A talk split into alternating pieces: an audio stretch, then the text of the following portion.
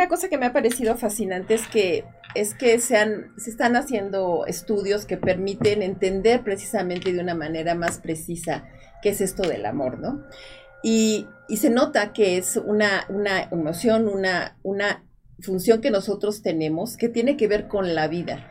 A mí me gusta referirme a los estudios de una, eh, de una persona que es pionera en la investigación en este campo, que es la doctora Helen Fisher, eh, estadounidense ella, que ha realizado una cantidad impresionante de investigación, eh, también, sobre todo en con gran bases, grandes bases de datos, ¿no? Ha, realizado, tiene, entre otras cosas, pues una encuesta que aplica en más de 40, en 40 países con más de, con millones de de personas que, participan. Y bueno, lo que ella quisiera plantear, la manera en que ella lo estructura como parte de un proceso que nosotros experimentamos para posteriormente ir más allá y ver cómo esto también influye en nuestra vida cotidiana, ¿no? Eh, por una parte, ella, ella identifica que, o sea, ha encontrado que en las expresiones amorosas intervienen tres circuitos eh, cerebrales, que, que cada uno de estos circuitos opera de manera diferenciada. El primer circuito es el que tiene que ver con la atracción sexual, que tiene que ver con toda esa excitabilidad, toda esta generación de neurotransmisores, hablando de esto, que, generan un gran estado de placer, de ánimo, de, euforia. Y es, una, es un circuito que, ella este, lo, lo, identifica precisamente como eso, el deseo sexual que, que permite que haya esta experiencia tan fascinante que es del enamoramiento, ¿no? Esa atracción inicial, esa primera contacto en donde tiene mucho que ver con, nuestra impronta, nuestra marca biológica, porque es cuando vamos a encontrar esa capacidad de, de, apegarnos o de, que alguien nos atraiga sexualmente, pensando eventualmente de manera posterior en la reproducción, ¿no? Pero en un principio es este circuito, esa búsqueda del placer. Como un segundo circuito, ella lo llama este, este circuito de la atracción que, tiene que ver con la recompensa y es donde se instala el, el, sentido del amor romántico, ¿no? Es este amor en donde uno no necesariamente, o sea, en, este, en esta parte o este circuito no necesariamente está vinculado al sexo, pero hacía la capacidad de ver a alguien que genera un sentido de fantasía, de, gusto, de, bienestar, alguien con quien se tiene una sensación de recompensa, ¿no? Yo tengo, eh, yo puedo estar eh, con esta persona que me hace sentir bien, que me hace sentir un, un sentido de aceptación, de, gusto. Pero estos son como, como circuitos que, tiene, que están eh, relacionados con estimulantes de más corto plazo. Son estimulantes que nos tienen, eh, nos, pueden generar momentos fascinantes, pero lo que se conoce ahora como el apego, que sería un tercer circuito, es algo que toma más tiempo establecerse. Es algo que en términos promedios, según los estudios que han realizado, toma alrededor de unos 17 meses. Por eso es como más difícil estudiarlo en cuanto a sus manifestaciones cerebrales, pero tiene que ver ya con un sentido, con el desarrollo de emociones como la unión, la estabilidad, la capacidad de tener la, calma y la seguridad, como ya poder criar, a, hacer un proceso de crianza, ¿no? Una reproducción. Es esta parte del apego, ¿no? Y efectivamente, el, este, y eso se sabe, se ha visto y, bueno, no sé quién no lo haya experimentado. Eh, cuando alguien tiene alguna, alguna pérdida o algún duelo, duelo con, de hecho, el, el la ruptura con, con algún ser querido, esa ruptura que puede ser voluntaria, involuntaria, o que puede ser por, por diversas razones, este, inclusive la muerte, eh, nos lleva a un estado inmunológico deprimido. Deprimido. inclusive esa gente es proclive a tener ciertas enfermedades que eh, que se desencadenan en ese momento y que es el gatillo para, disparar ese, ese, tipo de enfermedades. Yo, pienso que ese es uno de los grandes problemas que actualmente tenemos como sociedad. El que este tema que está señalando tan importante, y que veíamos en aquel entonces, y decía, cuando tuve la oportunidad de leer a Eric Fromm, y que en aquel entonces veíamos una tendencia psicológica, conductual, vamos a llamarle, con grandes autores como Eric Fromm, el mismo, este, vamos a llamar, Freud, en la misma situación que empezaba con Spinoza, las escuelas de Nietzsche alemanas, etcétera, etcétera, en todo este patrón, y hasta alguien señalaba, ¿qué es lo que mueve al ser humano? Y inicialmente hasta inclusive había playeras elocuentes de Sigmund Freud y que técnicamente hasta a nivel de lo que sería el lóbulo temporal, estaba una especie de mujer desnuda y que uno decía no, el sexo. Y, y, después decía no, lo que mueve al ser humano no es el sexo, ¿sí? Es el dinero. La fama. Y después se evolucionó porque lógicamente era una autoestima, vamos a llamarle enfermiza, hasta que alguien modificó todo eso y que decía, no, lo que mueve al ser humano es el poder, porque con el poder puedo tener dinero y puedo tener sexo. Actualmente a lo mejor la gente más avesada en temas actuales pudiera decir, no, es la comunicación y, entre comillas, la información. ¿Por qué? porque yo sé manejar la información en forma adecuada o inadecuada y puedo atacar o aliarme con quien yo quiera. ¿Por qué me parece este tema tan importante y centro el punto en un gran o una gran frase o enunciado que marcaste? Si nosotros no sabemos amar e inicialmente a uno mismo, que en este aspecto entramos a lo que es la autoestima, ¿cómo podemos tener la capacidad de amar a otras personas? Porque el amar es un punto muy central en el ser humano porque involucra también un compromiso y una responsabilidad.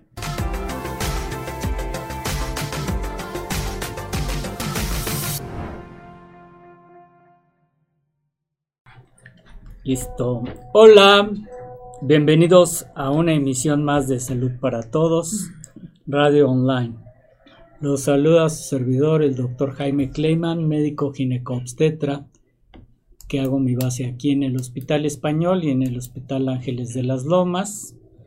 Este, estamos transmitiendo desde el Centro de Investigación y Desarrollo, Colegio Doctoral, eh, Doctor Alfonso Álvarez Bravo en el Hospital Español. Cabe mencionar que este es un programa sin fines de lucro. Les presento a mis co-conductores, la doctora Alicia Ortiz, que ahorita voy a decir su currículum. Este, y el doctor Ernesto Santillán, servidor y amigo, que también hace su base aquí en el Hospital Español. Nos pueden seguir por Facebook, YouTube, Instagram, TikTok, como arroba salud para todos radio y escuchar los podcasts por Spotify. Anchor, Google Podcast, iTunes y demás plataformas digitales como Salud para Todos Radio Podcast. Y el día de hoy hablaremos de el amor y el, bienestar. El amor y el bienestar. En los tiempos de coronavirus. Exacto. o de cólera. ¿Qué tiene que ver el amor y el bienestar con cómo nos ayuda? Bueno, pues este Como siempre, tengo el honor de presentarles a Alicia Ortiz, nuestra co-conductora también aquí en el programa. Docente, psicoterapeuta y comunicadora, obtuvo el doctorado en Ciencias Sociales por la UNAM y maestrías en psicoterapia psicoanalítica por el Centro Eleia y Sociología por el Instituto Mora. Certificada en psicotraumatología por el Instituto Neumann es integrante del Consejo Mexicano de Neurociencias y docente en la UNAM y la Universidad Humanitas en las carreras de comunicación, psicología y educación. Se ha especializado en prácticas de mindfulness altamente efectivas en trastornos por estrés crónico, como el de ansiedad, enfermedades psicosomáticas, irritabilidad, insomnio, fibromialgia y fatiga crónica, entre otros padecimientos.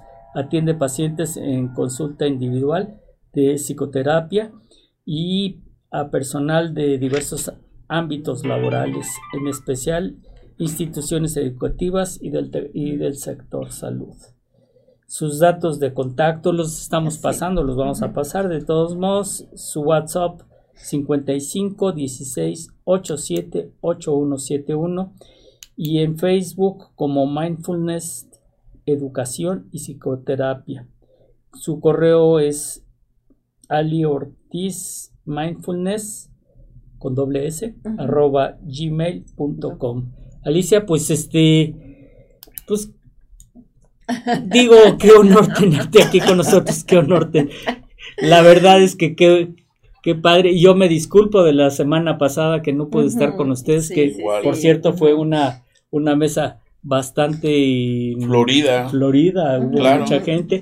qué padre, ¿no? este, Y bueno, pues este, qué bueno que, que tuve ese día un parto y porque si no hubiéramos ido muchos más. Pues, pues sí. Más que estuvieron los compañeros de Cuautitlán. Sí, y ves que estuvieron las enfermeras y todo.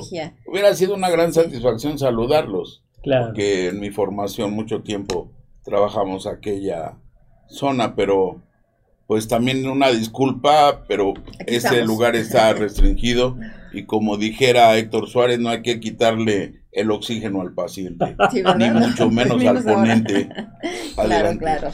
Pues bueno, pues vamos a hablar del amor ahorita que, que está muy candente el, el, el, tema, ¿no? De, del amor. ¿Qué es el amor? Yo, este, a manera de preámbulo, si se me permite, este, fuera de la cuestión, pues un poquito, este, no sé si llamarle cursi o... Este, sí, claro. Pero pues en la cuestión médica pues todo se resume a cuestiones, este, a neurotransmisores, a cuestiones este, bioquímicas. Y bueno, pues este, yo creo que el, el, amor va más allá de una cuestión romántica, ¿no? Entonces, claro Ilústranos, Alicia, por favor. Claro, no, pues muchas gracias, es un honor para mí, muchas gracias, queridos radioescuchas. Eh, creo que se impone efectivamente, es el mes del amor y la amistad. Y, una cosa que me ha parecido fascinante es que, es que se, se están haciendo estudios que permiten entender precisamente de una manera más precisa qué es esto del amor, ¿no? Y, se nota que es una, una emoción, una, una función que nosotros tenemos que tiene que ver con la vida. A mí me gusta referirme a los estudios de una, eh, de una persona que es pionera en la investigación en este campo, que es la doctora Helen Fisher, eh, estadounidense ella, que ha realizado una cantidad impresionante de investigación, eh, también, sobre todo en con gran bases, grandes bases de datos, ¿no? Ha, ha, realizado, tiene, entre otras cosas, pues una encuesta que aplica en más de 40, en 40 países con más de eh, con, millones de, personas que, participan. Y bueno, lo que ella quisiera plantear, la manera en que ella lo estructura como parte de un proceso que nosotros experimentamos para posteriormente ir más allá y ver cómo esto también influye en nuestra vida cotidiana, ¿no? Eh, por una parte, ella, ella identifica que, o sea, ha encontrado que en las expresiones amorosas intervienen tres circuitos eh, cerebrales que que cada uno de estos circuitos opera de manera diferenciada. El primer circuito es el que tiene que ver con la atracción sexual, que tiene que ver con toda esa excitabilidad, toda esta generación de neurotransmisores, hablando de esto, que, generan un gran estado de placer, de ánimo, de, euforia.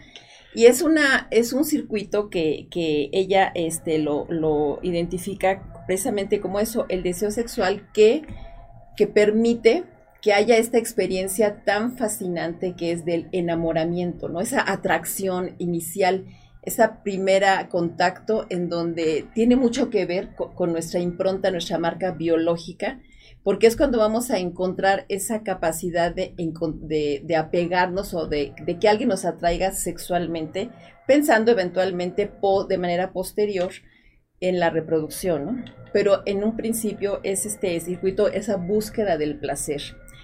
Como un segundo circuito, ella lo llama este este circuito de la atracción que, tiene que ver con la recompensa y es donde se instala el, el, sentido del amor romántico, ¿no? Es este amor en donde uno no necesariamente, o sea, en, este, en esta parte o este circuito no necesariamente está vinculado al sexo, pero hacia la capacidad de ver a alguien que genera un sentido de fantasía, de, gusto, de, bienestar, alguien con quien se tiene una sensación de recompensa, ¿no? Yo tengo, eh, yo puedo estar eh, con esta persona que me hace sentir bien, que me hace sentir un sentido de aceptación, de, gusto. Pero estos son como, como circuitos que, tiene, que están eh, relacionados con estimulantes de más corto plazo. Son estimulantes que nos tienen, eh, nos, pueden generar momentos fascinantes, pero lo que se conoce ahora como el apego, que sería un tercer circuito, es algo que toma más tiempo establecerse. Es algo que en términos promedios, según los estudios que han realizado, toma alrededor de unos 17 meses por eso es como más difícil estudiarlo en cuanto a sus manifestaciones cerebrales, cerebrales, pero tiene que ver ya con un sentido, con el desarrollo de emociones como la unión, la estabilidad, la capacidad de tener la, calma y la seguridad, como ya poder criar, a, hacer un proceso de crianza, ¿no? Una reproducción. Es esta parte del apego, ¿no? Yo tengo, tengo una pregunta. Está todo esto de, del amor y todo, eh, vamos a, sabemos que tenemos en el cerebro, tenemos una parte reptiliana, una parte... Y bueno, esa parte reptiliana del cerebro que no, que es, o sea, la parte pensante es la corteza. Y la parte más primitiva. Y la, parte más primitiva de este cerebro, pues es la parte que, que nos, que es eh, la que nos está indicando que debemos de, de propagar la especie. ¿Sí? Y mi pregunta, sin estigmatizar absolutamente a nadie, es, ¿hay estudios, hay algún estudio de ese cerebro reptiliano? ¿Qué pasa en, la comunidad gay, con los homosexuales? Si existe, o sea, lo ignoro, por eso te lo pregunto, si existe algún estudio en el que diga, bueno, este, ellos no tienen o, o, hay algún cambio en ese cerebro reptiliano por el cual, pues, al tener relaciones con, con gente del mismo sexo, no hay este, no, no, no va a haber una propagación de la especie. Claro, el, punto en nuestra especie es y por el cual se distinguen estos tres circuitos es precisamente porque ese primero, digamos que es más intenso y más ligado a los aspectos del placer y la satisfacción sexual, está más relacionado con activaciones de esta naturaleza. Es un sentido muy pues digamos, muy básico, no, no, no necesariamente está ligado a la reproducción. Y eso es independientemente de las preferencias sexuales. O sea, eh, en nosotros como especie precisamente es más complejo porque es a partir de lograr un sentido de, de, establecer una relación con un apego de mayor largo plazo que, que implique otras activaciones que implique yo puedo confiar en ti para criar una persona yo puedo confiar en ti para este, tener este cuidado, para yo sentirme protegida y en un proceso de más largo plazo. Pero en nuestra especie eso no necesariamente está vinculado a que sea con personas de heterosexuales u homosexuales, y menos actualmente en donde ya existe la posibilidad de la reproducción asistida, de la adopción, y donde ya se bueno, uno, de los planteamientos mm, mm, me parece muy, muy valiosos es entender que en nuestra especie el ejercicio de la sexualidad no está ligado a la reproducción. Tiene mucho más que ver con el establecimiento precisamente de estos vínculos de intimidad, de apoyo, de colaboración, de afecto, de generar redes de solidaridad más en un espacio mucho más estrecho que, reitero, no necesariamente está vinculado a que se sea homo u heterosexual es precisamente lo que nos hace más complejos, ¿no? Porque nosotros podemos establecer el sentido del de ejercicio lúdico, erótico de la sexualidad, no necesariamente ligado a la reproducción, a, diferencia de otras especies, ¿no? Y precisamente estudiando estos, estos eh, circuitos, pues es donde se ve toda esta activación eh, física, orgánica, en donde generamos toda una actividad bioquímica, neuroquímica que nos causa un, gran placer, un gran sentido de bienestar. Y es aquí donde precisamente también pues vemos que es, es, en este estado en donde se desarrollan una, una, serie de condiciones afectivas, cognitivas, digamos, emocionales, también cognitivas, conductuales, que son mucho más proclives a, la, a una socialización sana, armónica. O sea, es a partir de experimentar el amor, reitero, independientemente de los aspectos reproductivos, donde se pueden, eh, donde se experimenta sentido de conexión, de calidez, de, seguridad, de apertura, donde podemos eh, tener esta capacidad de, apertura, de empatía, de entender mejor al otro, de poder eh, trabajar, establecer, generar un sentido de confianza, ¿no? dar un sentido de pertenencia. O sea, todos estos son eh, factores, eh, emociones o afectos que importan mucho para un desarrollo, un crecimiento y una posibilidad de una del establecimiento de vínculos que nos permitan colaborar y nos permitan desarrollarnos como la, especie que somos.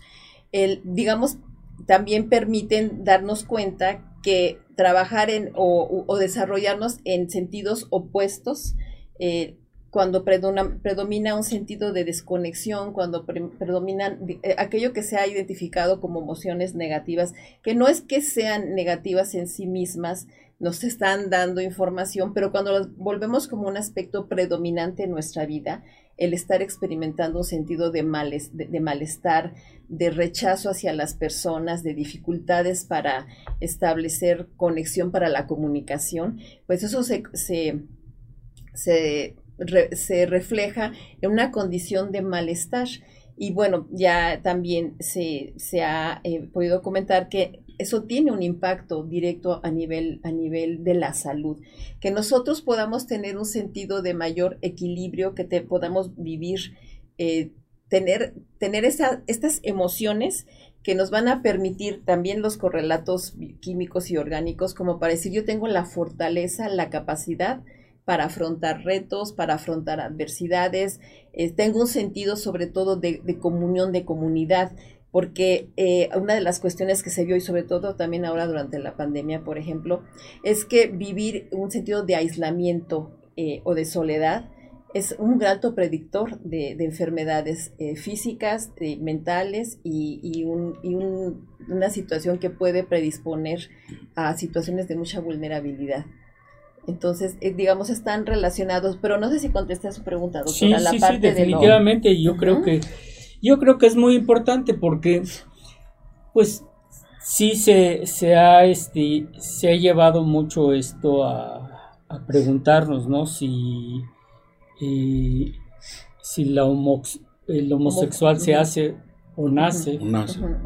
Sí, y eso, digo, no sé, no es tema de este debate, pero este, pues eh, en los homosexuales hay amor y, y, amor pleno Y, definitivamente hay que hay que este hay que pensar también en, ese tipo de amor no claro. Sí, eh, tenemos varios tipos de amor, el, el, amor a una pareja, el amor a una mascota, el amor a, que, son diferentes sensaciones, no sé si me... Que serían más bien distintos objetos de amor, digamos, utilizando el lenguaje psicoanalítico, ¿no? Es, es un objeto distinto, pero desde el punto de vista orgánico, desde el punto de vista cerebral, son los mismos circuitos los que se están activando, o sea, no hay...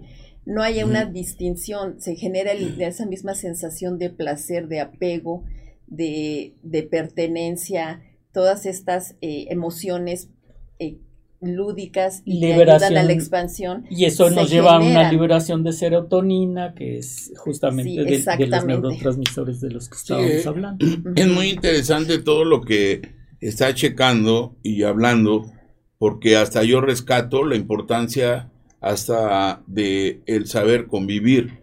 Porque aquí lo interesante del tema es punto número uno, ¿cómo defines desde el punto de vista de tu área profesional la palabra amor?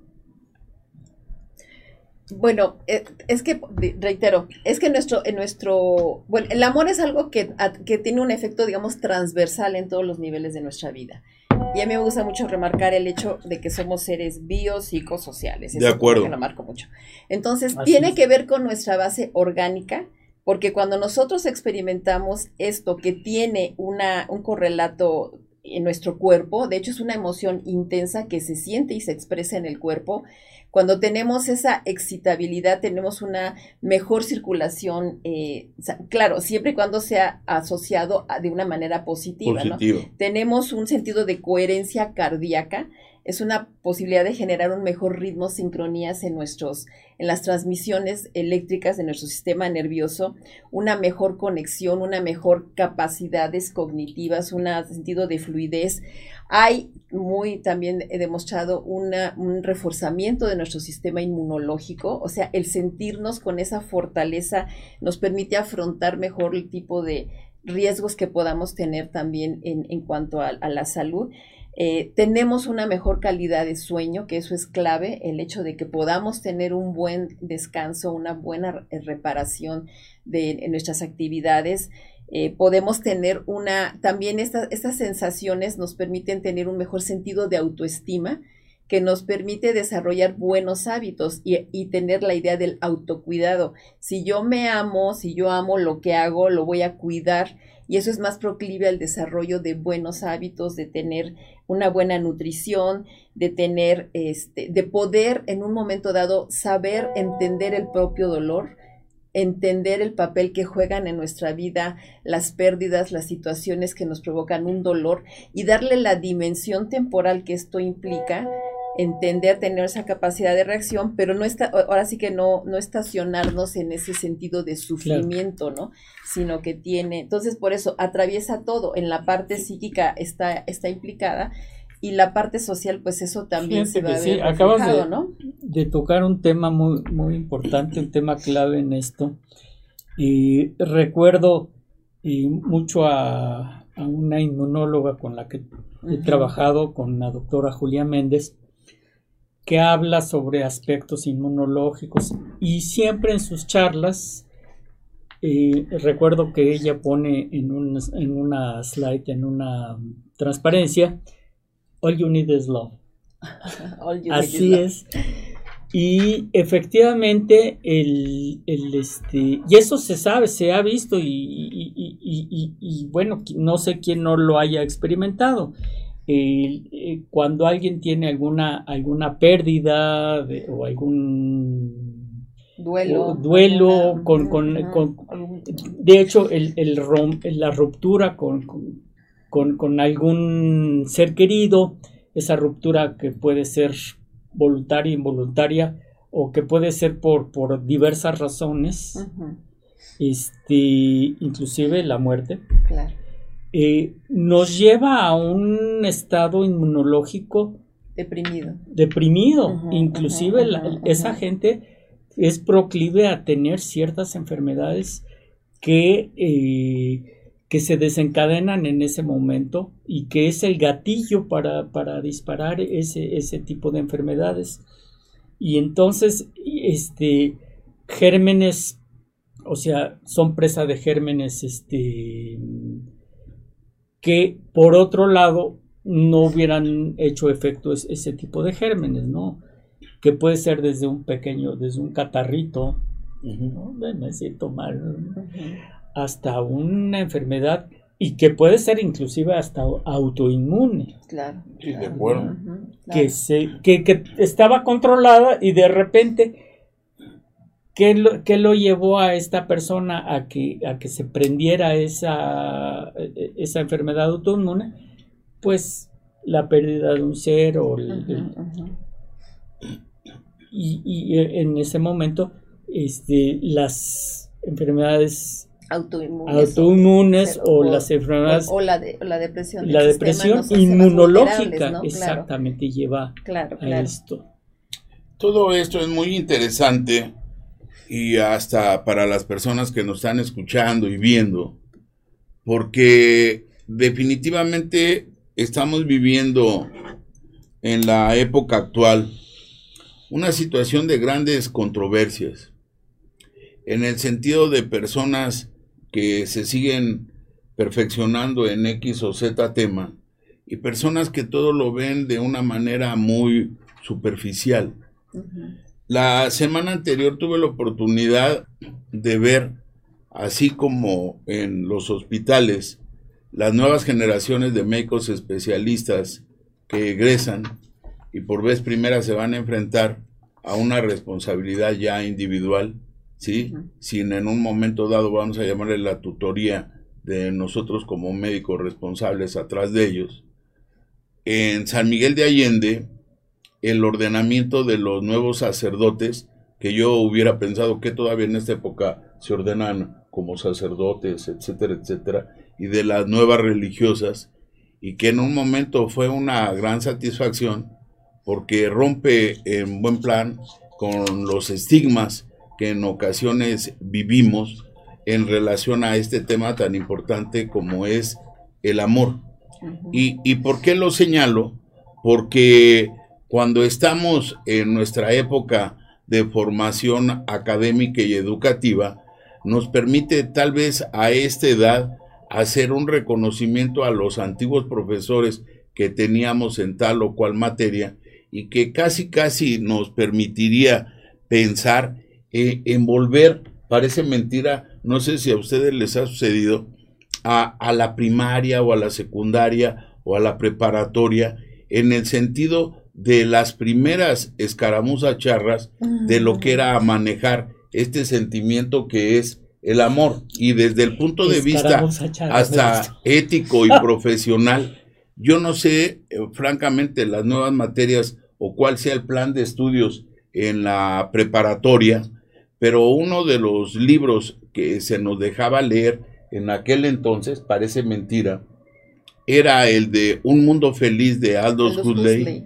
¿sí? Tus zonas erróneas o erógenas, etcétera. Pero otro era el famoso arte de amar de Eric, Fromm. Y que actualmente parece paradójico con la situación, permítanme, sí, con la situación de lo que ahora vivimos con estos aparentemente computadoras ambulantes, etcétera, etcétera, la gente no lee. Y, y, y, es lo paradójico porque cuando nosotros, y por eso cité estos ejemplos de lo que me vi enfrascado la semana anterior, es cuando una persona quiere, y, y hasta escuché de un profesor, ¿de qué vas a hablar, este Jaime? ¿De qué vas a hablar, Alicia? Y estaban alumnos o nuevos becarios. Del amor. Ok. ¿Y qué vas a hablar del amor? Porque técnicamente pues tienes 10 o 15 minutos para hablar del tema y si en un momento tuviste que analizar algún artículo nacional o extranjero o un metaanálisis, pues ya por favor, dalo todo digerido para que no se pierda más tiempo, porque si no, pues nos vamos a llevar aquí hasta la 1, 2 de la tarde o 3 de la tarde. Yo, yo pienso que ese es uno de los grandes problemas que actualmente tenemos como sociedad el que este tema que está señalando tan importante y que veíamos en aquel entonces, y decía, cuando tuve la oportunidad de leer a Eric Fromm, y que en aquel entonces veíamos una tendencia psicológica, conductual, vamos a llamarle, con grandes autores como Eric Fromm, el mismo, este, vamos a llamar, Freud, en la misma situación que empezaba con Spinoza, las escuelas de Nietzsche alemanas, etcétera, etcétera, en todo este patrón. Y hasta alguien señalaba, ¿qué es lo que mueve al ser humano?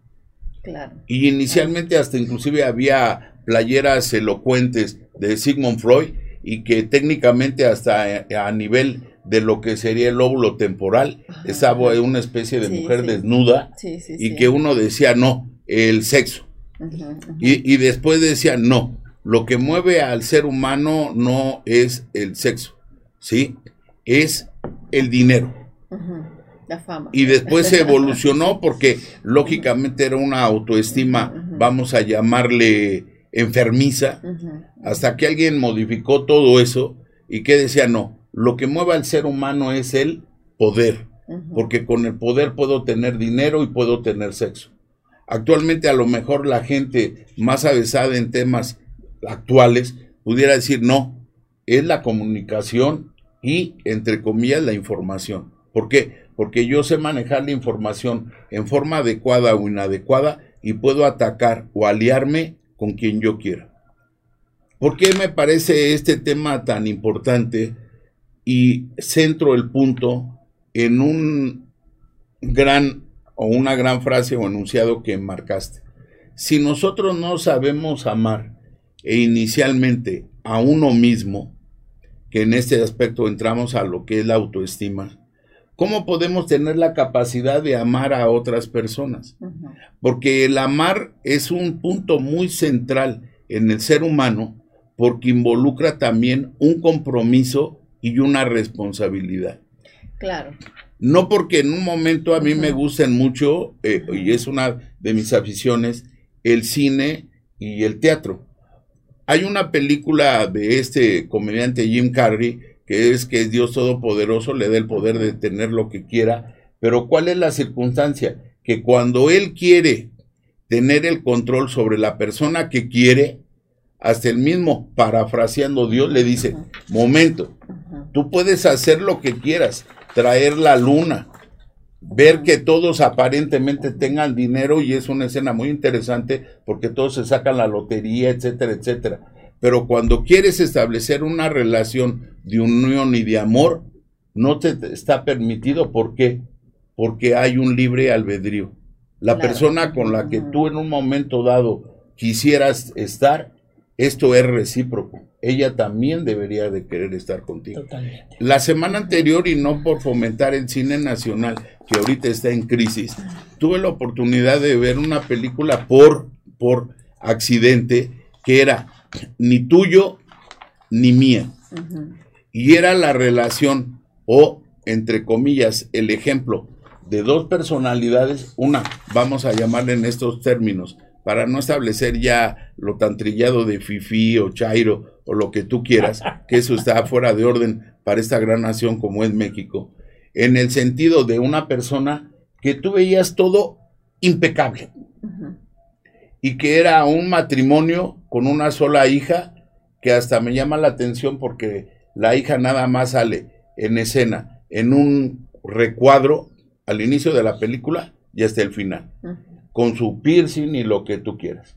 Y que esa persona es económicamente poderosa y estable, pero que todo está tan a la perfección y ella, que es la persona protagonista, ve a través de la ventana a una persona que es como si fuera de tipo de calle, tocando el tambor y todo y cantando hay un tipo de rock este irregular para que le den unas monedas y que técnicamente hasta ella le dice a su asistente, cierra la puerta, bueno, estos estúpidos que todavía están aquí, estas personas no deberían de existir. ¿Y quién va a decir que por azares de la vida, porque les invito a que vean esa película, sí, su esposo siendo una persona que aparentemente esté en un equilibrio y en una relación de pareja, que dijéramos, toco el aspecto que mencionaste de apego, ¿sí? Se siente atraído porque ella baila, es, es entre comillas, una profesora de baile.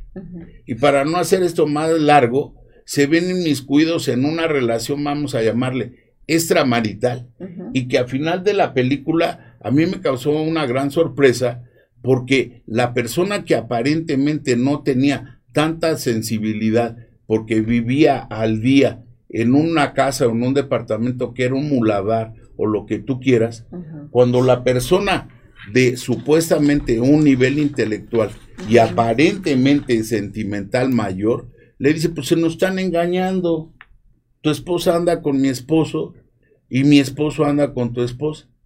Y es sorprendente en esa escena cuando él le dice, no, momento, a mí, a mí no me, entre comillas, me concierne darte la razón, porque mi esposa siempre en todo me ha dicho, en las buenas y en las malas, cuál es nuestra relación como tal.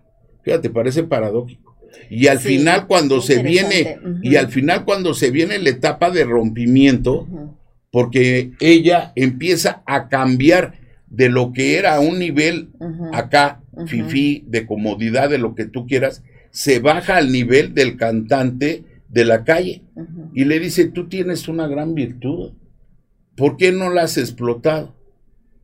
Y paradójicamente porque viene la otra secuencia de lo que nosotros manejamos en medicina, las comorbilidades, pero aquí las coemociones o facilidades. Claro, claro, claro. Porque le dice, bueno, es que yo toco y canto así para que me den una moneda, pero mi verdadera música es esta. Y empieza a cantar y a tocar y dice, pues este cuate fácil pudiera ser un concertista. Lo saca de su ámbito, hace que se grabe la canción, se ve modificado él hasta en su físico y al final cuando le dice, bueno, ¿y qué vamos a hacer? Porque ya empieza a haber una convivencia, mas no a nivel íntima personal. ¿Sí? Y le dice, voy a esperar a ver qué me dice mi pareja. Despierta la pareja del aparentemente clase media, baja o rollero y voltea y le dice, ¿qué estás haciendo? Te estoy contemplando. Hace cuatro horas que te estoy contemplando, porque no me daba el tiempo de saber con qué tipo de persona he convivido todo esto. Y si tienes algo que decírmelo, dímelo él pensando que ella ya se va a abrir para hacer un rompimiento.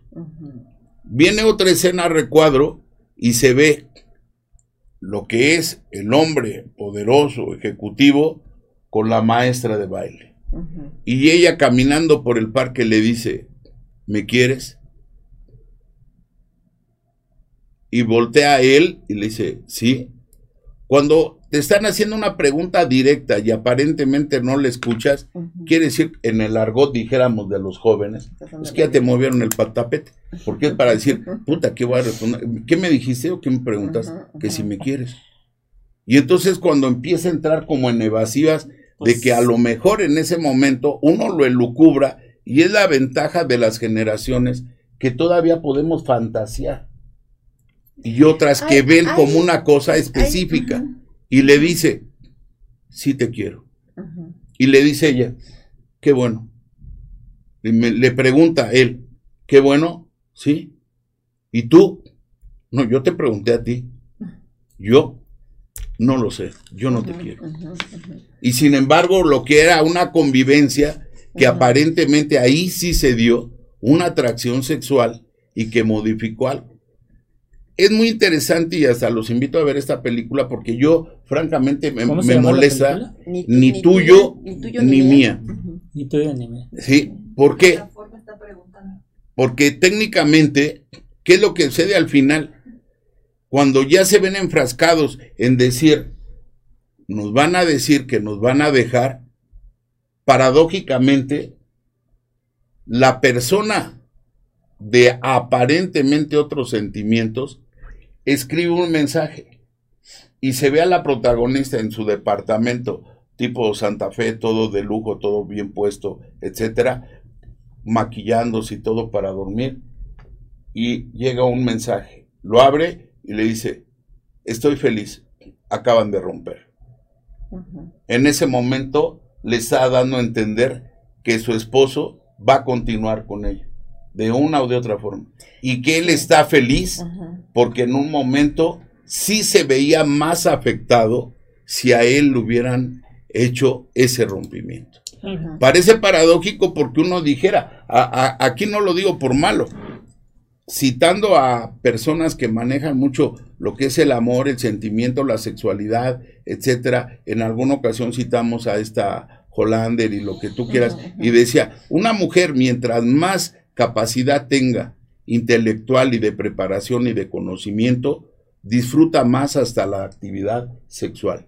Y la actividad sexual desde el punto de vista práctico va en relación a lo que ustedes han citado, lo que es la secreción de dopamina, oxitocina, serotonina, y que en un momento dado eso te da una sensación de placer y de bienestar y que muchas veces en nuestras actividades diarias lo proyectamos.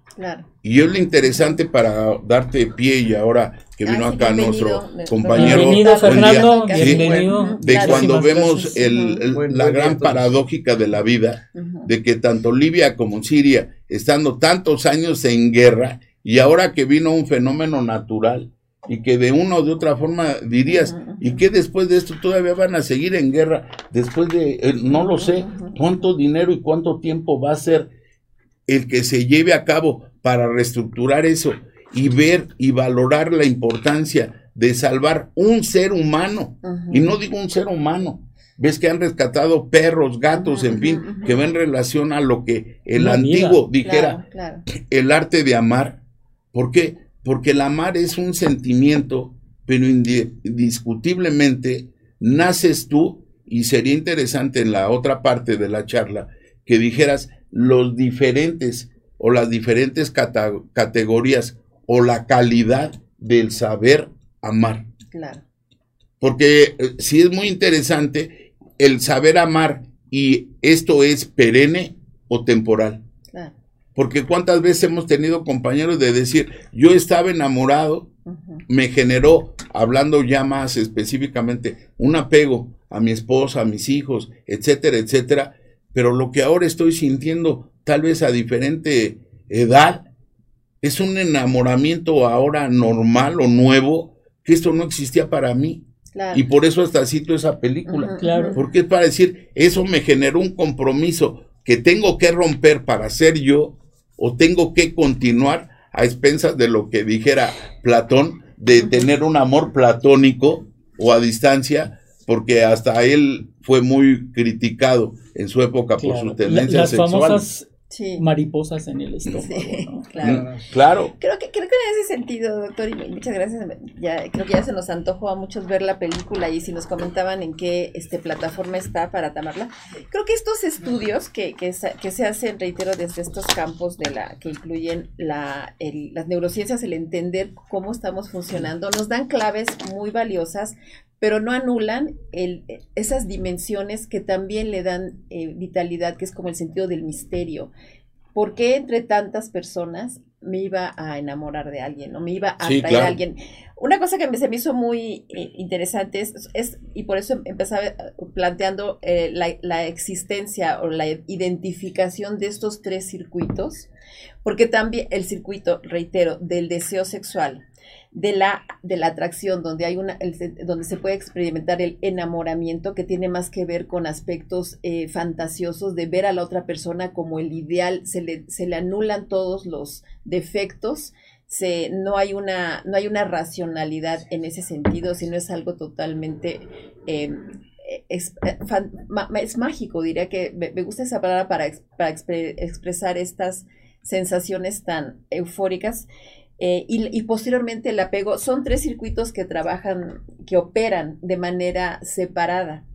De tal manera que nosotros como especie, y esta película creo que en cierta forma lo ilustra, se puede tener una, una activación con un deseo sexual por una persona, tener un sentido de vinculación romántica con otra y tener un sentido de apego más establecido con otra. ¿Y ¿Por qué lo menciono esto? Porque esa es la, nuestra parte biológica pero nosotros somos más allá que eso. el ejercicio de la sexualidad como el ejercicio del amor tiene mucho que ver por una parte cómo lo aprendemos y cómo nosotros este, podemos integrar estos, estas funcionalidades también desde el punto de vista orgánico para encontrar y comprometernos con una sola pareja a que vaya a poder activar estos mismos circuitos. Y ese es un trabajo, es una decisión en donde ya implica nuestra capacidad humana de valorar, de asignar aspectos más allá que el placer inmediato, que la idealización, eh, pensando que una persona va a estar todo el tiempo satisfaciendo mis necesidades afectivas y de excitabilidad y de sentir la vida, para transitar hacia una relación en donde pueda, de entrada, en virtud de que puedo amar, amar a alguien, a un bebé, a, un, alguien que va a, darle continuidad a mi especie en este sentido de, de, comunidad, de, de, familia, de pareja, independientemente, reitero, en nuestra especie de ese sexo. darle esa, esa capacidad de ser, aprender a, ser amados y que eso se pueda replicar en sus relaciones adultas. No sé si me explico. O sea, sí, biológicamente podemos eh, operar como otras especies, pero nosotros hay arreglos o hay, o hay capacidades de desarrollo más simbólicas totalmente ligadas a nuestra capacidad de crear escenarios, de, de darle sentido, darle propósito, de, de, establecer el sentido de lo que vale, intangible, un sentido de espiritualidad también que no está desvinculado y que tendría que integrarse para que yo entienda que si quiero realmente dar este sentido de confianza, de lealtad, de seguridad, pues tengo, tengo la capacidad de controlar o de orientar, trabajar en ese sentido para que mi, mi satisfacción sexual se pueda dar de una manera en donde puedas transitar con una persona sus distintas etapas. Ahora, esto también, lo que sea, lo que sea es que todo mundo necesitamos como esta etapa de experimentación, de tener relaciones con distintas personas en el nivel íntimo, también por como una especie de autoconocimiento. Y creo que en ese sentido hoy se tiene muchísimas más posibilidades por la apertura en el ejercicio de la sexualidad eh, de, las, de las nuevas generaciones y eso me parece que puede ser muy sano siempre y cuando se le dé esa dimensión de un proceso de desarrollo pero no pensar que la vida va a ser estar saltando de una relación en otra, porque eso puede, digo, a la larga, reitero, no, no, no, no lo, no lo, no lo cuestiono, ni es una, ni es una, una situación donde lo estigmatice, ¿no? Claro. Pero sí, si no, si no aprendemos a desarrollar un, un vínculo que pueda trascender y en el que nosotros podamos, por una parte, también crecer, pero también tener esa confianza de que yo puedo ser vulnerable y esa relación no va a ser en mi contra. Puedo tener ese sentido de solidaridad, de confianza, de, de compañía, que es lo que implica como un amor más, pues creo que la palabra puede ser maduro sin que eso signifique que sea rígido o que sea acartonado, ¿no? Es algo que, se tiene que trabajar también para que siga siendo una fuente de satisfacción en todos los niveles. Así es. Sí, de acuerdo. Nos están llegando varias este, preguntas. Muchísimas gracias. Vamos, este programa es para ustedes, por lo tanto, este, está abierta eh, eh, esta posibilidad de que ustedes este, manden sus preguntas y, en la medida de nuestras posibilidades las, las vamos a, a, llevar al aire y y le vamos a pedir a Alicia que por favor las, las conteste. No sé si quieres una por una o varias. no sé si sean varias del mismo tema. Hay varias, pues están variadas. He leído que cuando una persona está en un cambio importante en su vida o en crisis de edad como en la adolescencia y los 40 es cuando más se enamora porque nos ayuda a conocernos más. ¿Es cierto esto? Eh, que uno se enamora cuando está en crisis para aprender? Gracias, dice Viviana. Esa es una pregunta.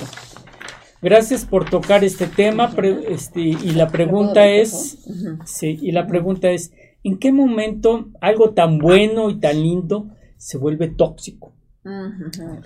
¿Cuándo o cómo podemos enseñar a amar a nuestros hijos? Yo creo que esa es, una buena, muy, muy buena pregunta. Y que, nos y, que no hagan los errores, fíjense, que nosotros hicimos. Claro. Soy su fan, saludos, Cecilia. Muchas gracias, Cecilia. Este, y muy interesante pregunta. Y bueno, pues yo creo que va da para todo un programa. Sí, claro. Es que sí, de verdad, yo creo que si, algo... Quieres, eh, lo dejamos hasta ahí, porque tenemos de veras eh, con estas dos, y aquí hay muchas más.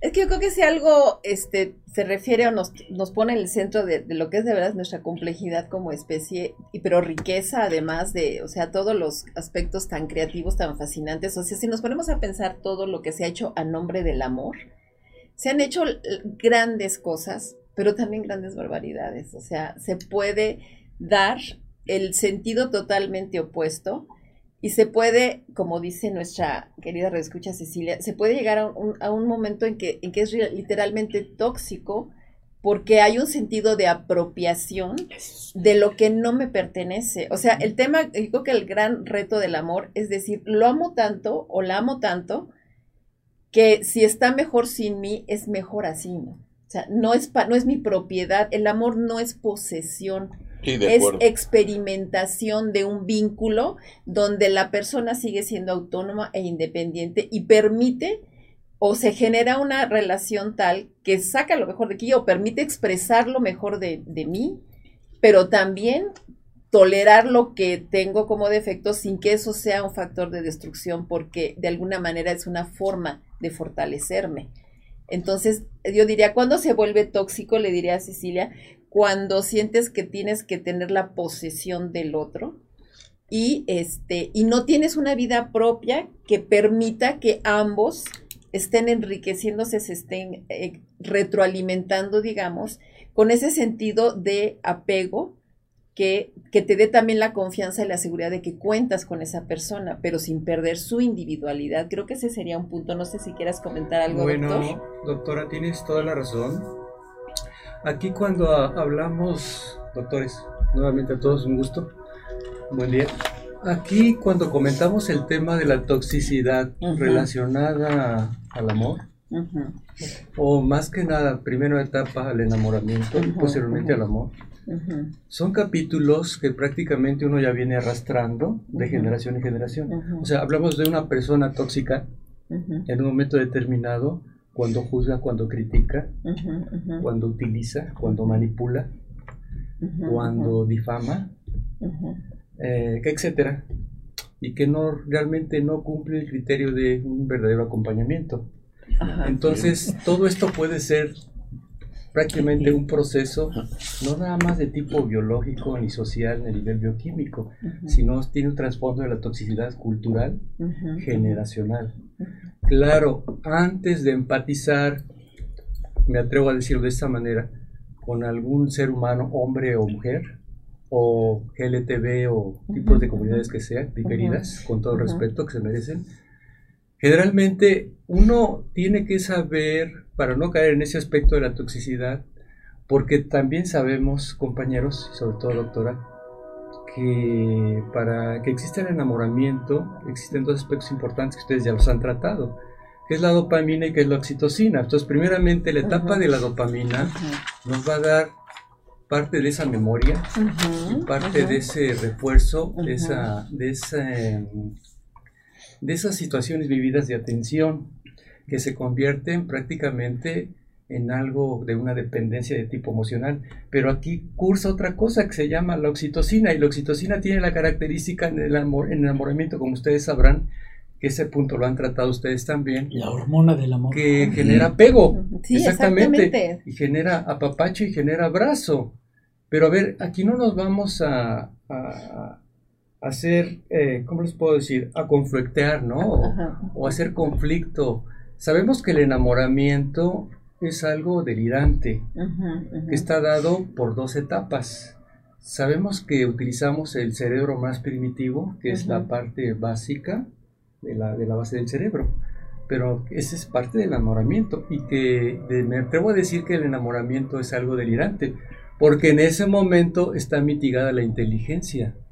Sí, está, está inhibida la, las funciones de la corteza prefrontal. Entonces, eso es muy fácilmente nos podemos bloquear y nos podemos confundir porque cuando surge el, concepto, ¿no? Y no caer en la toxicidad, realmente en qué momento está el amor. El amor, como lo dicen los expertos ya en los estudios desde 2011 o más atrás, los neurofisiólogos, los sexólogos, no se diga el doctor Calixto, ¿verdad? en la última etapa, que nos dice que fundamentalmente son tres años previos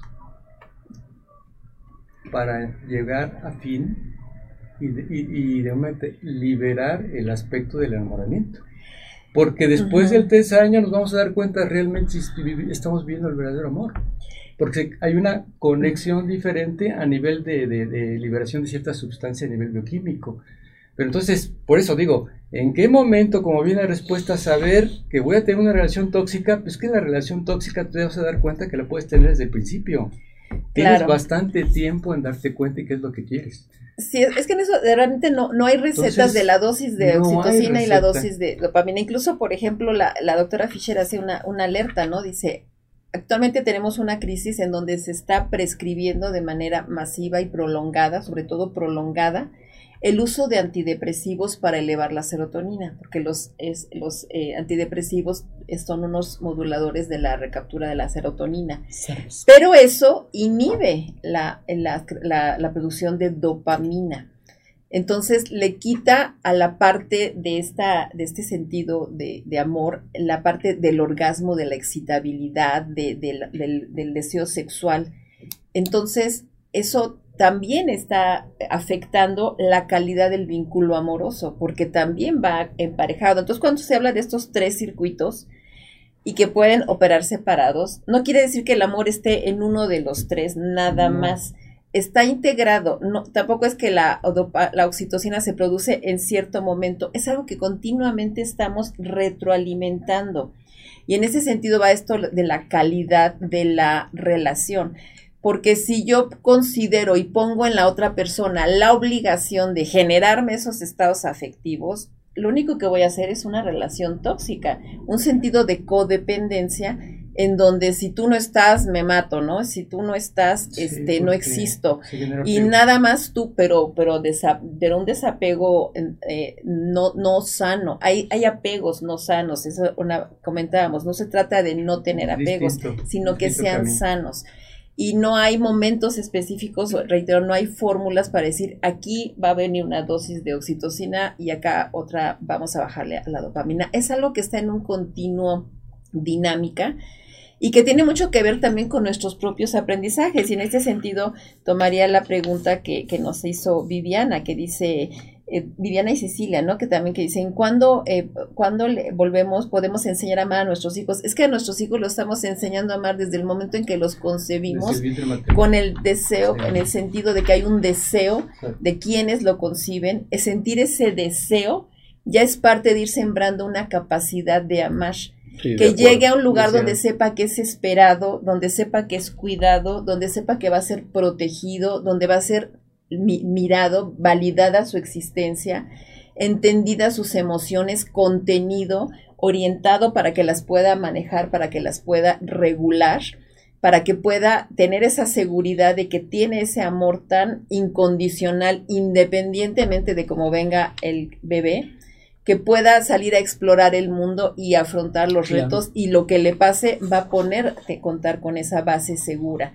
Si nosotros tenemos ese tipo de apegos, seguro, que es muy difícil tenerlo en los tiempos actuales y en general, en realidad históricamente, pero es, es digamos lo que permite ese, esa capacidad de amar sin anular la libertad del otro y entregarse sabiendo que es una decisión y no por obligación, sino por convicción porque yo entiendo que en esta sociedad y en general nosotros como seres humanos requerimos de también este sentido de, lealtad, de confianza, de, un apego que no se logra cuando, cuando hay este... Eh, cuando se establecen de manera múltiple, no sea como, reitero, como experiencia de vida y en cierta etapa, es riquísimo para autoconocerse y saber qué es lo que necesita y, necesita el otro. Pero ya para pensar en establecerse con una familia, con tener hijos, sí lo mejor es, y es para, incluso por la propia salud y, estabilidad de los hijos, este, tratar de que haya una mayor direccionalidad en ese sentido. Es que fácilmente, muy fácilmente, como dices, doctora, la liberación de sustancias a nivel neurobioquímico, esos neurotransmisores, ese lenguaje interno, es tan complejo que prácticamente nos puede generar momentáneamente, depende el tema y hacia donde, donde queramos eh, eh, desarrollar el tema, podemos decir que se liberan en cuanto a conductas de tipo estereotipados, de forma innata, no necesariamente son situaciones de tipo aprendido para que se, se contemple la expresión de lo que quiero dar a entender o sea, todos estamos expuestos de menor a mayor grado la guerra que está sucediendo en el, otro lado del mundo, ¿no? La guerra que tenemos aquí en nuestro país, que somos un país de guerra, aunque no lo queramos aceptar de esa manera, y, de guerra, pero fuerte. Entonces, ahí involucra muchas sustancias a nivel bioquímico, pero realmente cuando estamos hablando de conceptos de, enamoramiento y, conceptos de, de amor, nos podemos perder muy fácilmente. porque en qué momento nace una sustancia y nace la otra. Pero hablando exclusivamente del término a nivel de la sexología y a nivel de prácticamente la neurofisiología y toda esa bioquímica del enamoramiento y del amor, pues van trazando los, el camino y esa pauta las personas que se han dedicado a la investigación. O sea, en qué momento se produce más una sustancia y en qué momento se produce menos otra. Es que y nos podemos equivocar. Es que tampoco se puede estar así, ¿no? Exactamente. O sea, es que, es que no, ahora sí que no funcionamos así. No es con dosis, no son con gotitas de tanto. de, hecho, este, escucho mucho esta idea que, que es muy cierta, que acaba usted también de traer aquí, de que en la etapa del enamoramiento se inhibe la corteza prefrontal y vemos fascinantes de la otra persona.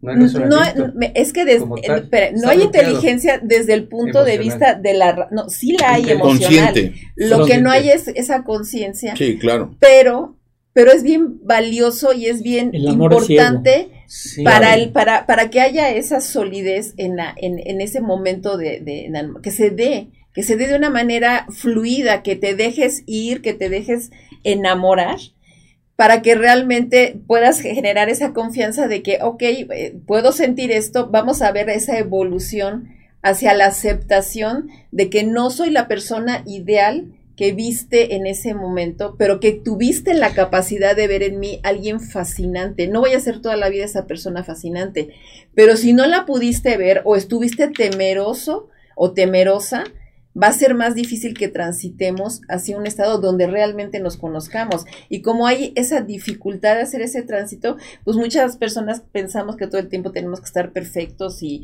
y atractivos y todo, y eso no, no, no, es, no, es lo humano, no es lo que nosotros vivimos en el día a día. Sí, eh, eh, es, es interesante porque el amor, vamos a llamarle así, por eso es definirlo y desde qué punto de vista. Si es desde el punto de vista, como lo acabas de señalar, biológico, psicológico, social. ¿Por qué? Porque desde el punto de vista biológico, nuestro organismo responde a muchos estímulos que los principales vienen desde la situación visual y desde la situación olfatoria.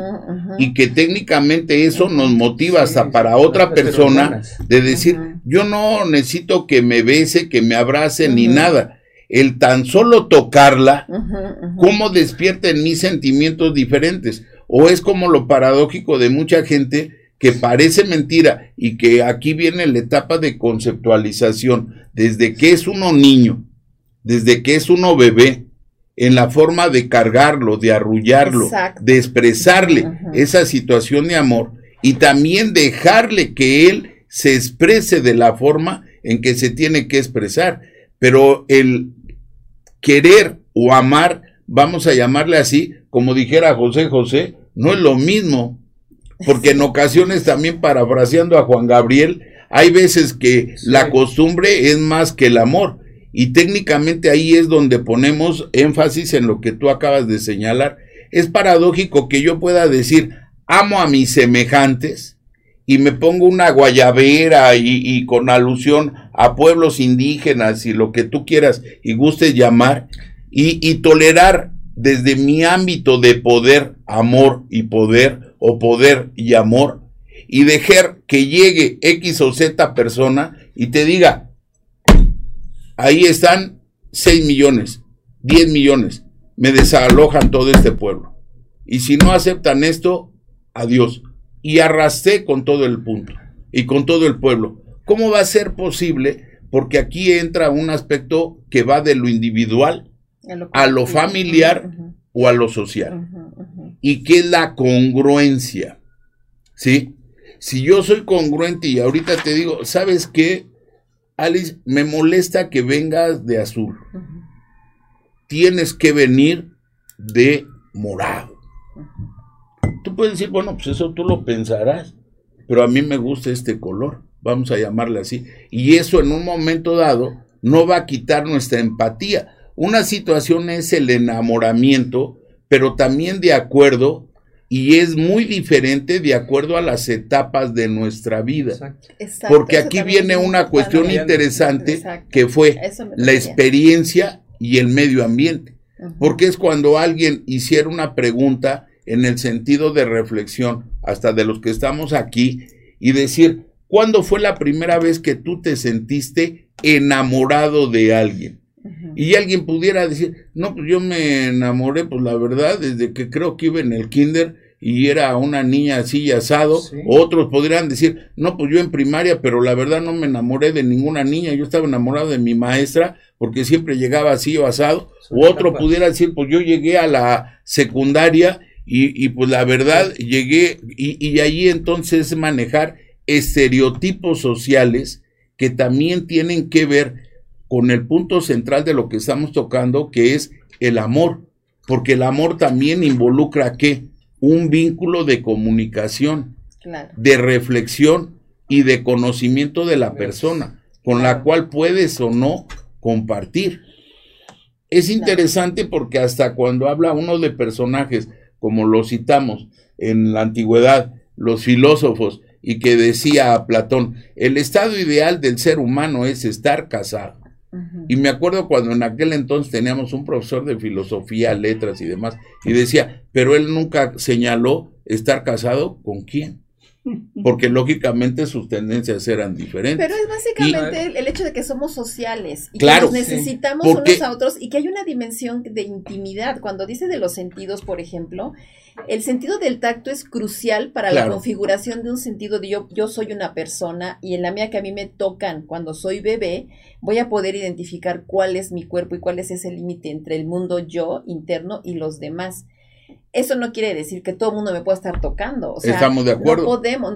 Eso, nos da precisamente una, una idea de protección. Porque aquí entra Yo no otro puedo aspecto. Pedir que todo el mundo me toque. Que es el afecto. Exacto. ¿Cuántas veces yo, yo, yo puedo decir, yo, yo te quiero o te amo? ¿Sí? Pero ¿por qué? Porque en un momento dado quiero que estés bien y ven en relación hasta el tema de que ahorita nos mueve y que estamos aquí. Una persona, y, y lo vemos ahora, vamos a manejarlo desde el punto de vista médico, científico, al revés. ¿Cuántas personas dicen, si estás mal anímicamente, voy a manejarte ansiolíticos, antidepresivos, etcétera, etcétera? Punto y aparte. ¿Cuántos de nosotros estamos prescribiendo medicamentos para enfermedades que aparentemente no tienen que ver con la conducta humana y que técnicamente esos medicamentos te van a ocasionar o condicionar cuadros de depresión, de psicosis, de angustia, y que técnicamente si a nivel personal y de relación de pareja, porque es ahora amor y relación de pareja, uno puede decir, oye, es que tú antes no eras así. Eso es lo que involucra un mayor conocimiento y, y sin embargo uno puede decir, yo no sé por qué cambiaste tanto de la noche a la mañana y uno si no tiene un conocimiento y es a donde voy a invitar a la gente que nos escucha. Si vas a hablar de algo, documentate. Y si vas a escuchar a alguien, pon en tela de juicio. Me acuerdo de un maestro que nos decía, ya hablamos hoy, un ejemplo, de aparato circulatorio. Sí, todo lo que les dije es mentira. Y mañana va a haber examen. Y ya vieron el tema que dimos hoy. ¿Por qué? Porque decías, y entonces todos los apuntes que puse, puta, eran verdad o mentira era ahí manejar la situación conductual de decir, tengo que llegar a mi casa, consultar y checar si efectivamente lo que me señaló el profesor era cierto o no. Y no quedarte con la idea de decir, yo amo a todos, yo no tengo enemigos, yo esto y el otro, yo si me quieren mentar la madre, miéntenmela, etcétera, no les voy a... Eh, no, no, no, e, eso no es ser congruente. Porque aquí es muy interesante y ojalá y después podamos invitar a personas que manejan lo que es la conducta humana a un nivel sumamente profesional en cuestión de la sociedad y que técnicamente todos estamos regidos en ocasiones por una misma regla. El ámbito familiar, el ámbito de espiritualidad de acuerdo a la religión, que se dé o no se dé en nuestro ámbito, y el otro que es el ámbito económico o social. Porque pues, pongo hasta inclusive a una niña que rescataron sobre seis o ocho años. Después de estar ahí enterrada propiamente seis u ocho días, y lo primero que hizo fue hacer reír a los que la salvaron, porque casi casi dijo, ontoy, onta mi mamá y tengo hambre, me vas a dar de comer, antes de pensar en la situación de dolor y entre comillas de pánico que pudo haber Que se vivido. impone la sobrevivencia, ¿no? O en un momento dado la claro. sensibilidad o el amor que puedes tener, ya no digo hacia tus semejantes, hasta los animales, Claro. cuando ahora ves que están rescatando a gatos y perros, y no se diga a los perros, ahí está la otra esencia de lo que son los neurotransmisores en los seres vivos, que cuántos perros los agarran, van para que los auxilien y se les sueltan a los rescatistas para ir nuevamente al lugar de donde los rescataron, para estar escarbando. ¿Por qué? Porque ahí Hay vida. tienen, ahí hay, vida, y Ujú. ahí están sus amos, como la famosa película esta del profesor inglés que ves que trascendió, que el perro falleció al final esperando que saliera de la terminal de ferrocarriles. Es un impulso vital y creo que también aquí tiene que ver con las preguntas que, nos hacen nuestros radioescuchas. Nos dice Raúl, ¿es verdad que una persona se vuelve amargada y triste si no tiene contacto humano por mucho tiempo? El ser humano es un ser social y no puede ser sola. O sea, es que aquí en este punto es, es que es entender que somos seres sociales, no quiere decir que obligadamente estemos en pareja, pero sí reconocer que, que necesitamos al otro. Y nosotros somos la única especie que ha podido lograr lo que ha logrado porque puede colaborar a grandes escalas.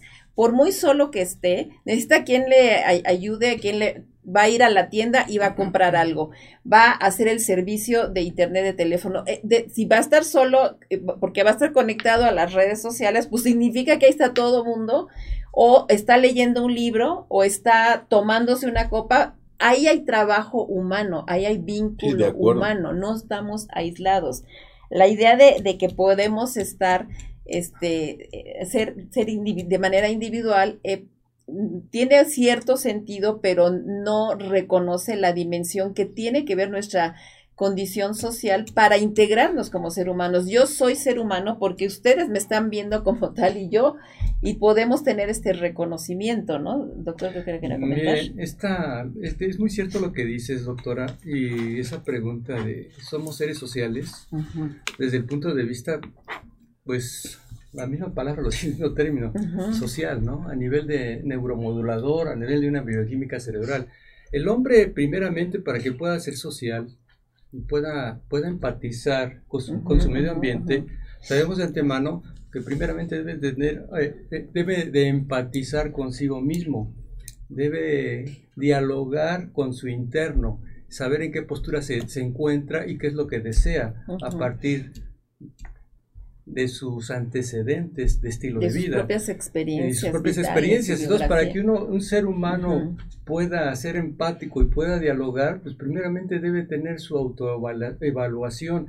Entonces, cuando dice el concepto ahí de triste, Ujú. si no tiene contacto humano, Una persona se vuelve Sí. amargada y triste. entonces ese, esa situación se vuelve amargada y triste porque esa persona ya de base ya tiene un fondo. o sea, no está apreciando al otro. No necesariamente tiene que ser pareja. No, exactamente. Pero si yo salgo y, y voy con la señora que me vende la comida en la esquina y tengo un sentido de amabilidad, de, de, de, de- Cordialidad. de claro. cordialidad, de convivencia, de agradecimiento con el señor que me vende el periódico en la esquina o el que me viene a surtir, a arreglar el servicio, a ellos, en ellos se, puede, se está expresando esa, esa necesidad del vínculo. De hecho, de hecho, hay este hay unos estudios muy interesantes que se han hecho en, en situaciones de catástrofe.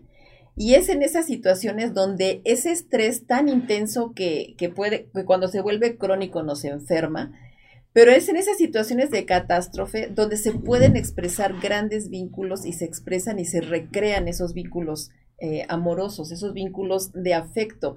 Y lo hemos visto aquí en esta, en esta experiencias que hemos tenido de los terremotos, ¿no? Vino un terremoto y todo el mundo saliendo a, a ayudar a este a, a ayudar a, rescatar, a mandar eh, víveres, a, a dar todo este tipo de ayuda, que son así como momentos rush o como este que de pronto se dan un subidón, ¿no? De, ay, se me cayó mi arete. Puedes generar conflictos. ¿eh? guarda uno y dice, ¿de quién es este arete? Sí, se da, se da un subidón y, y, y, se genera esto. De hecho, hay, hay, hay estudios. Qué bueno que me lo encontré. ay, gracias, gracias, gracias. Llegas, lo guardas, voy a ver, a, a preguntar de después de quién Fue es y te lo encuentran. Estoy tan, estoy tan así elocuente sí, que, que, salió volando el arete. Pues sí, van a decir, no me lo vas a creer. En el argot no popular, el amor es una cosa grabado para que cuando hasta que te pase diga, ya dense cuenta cómo pasa, ¿eh? Y a veces decir, no, pues es que yo ahí lo encontré, no sé de quién era, no, no, ahorita me das No me lo vas a creer. Pero él, está grabado para que les sirva de pretexto y de excusa, pero les decía, es en situaciones de crisis en donde se generan, se pueden recrear esos vínculos. Y de hecho hay un estudio muy interesante que ha venido haciendo la, la Universidad de Harvard desde hace muchos años sobre analizar qué es lo que le da sentido a la vida de las personas. Y eso es lo que se viene haciendo desde los años 30 del siglo pasado. Ya tiene, ya, ya, ya pasa de 80 años, en donde se han seguido varias generaciones. Y donde se miden todos los aspectos conductuales, la, la salud física, orgánica, eh, las interacciones sociales, cómo se, cómo se autopercibe la persona y cómo la perciben y si eso es coherente con lo que sus estudios dicen.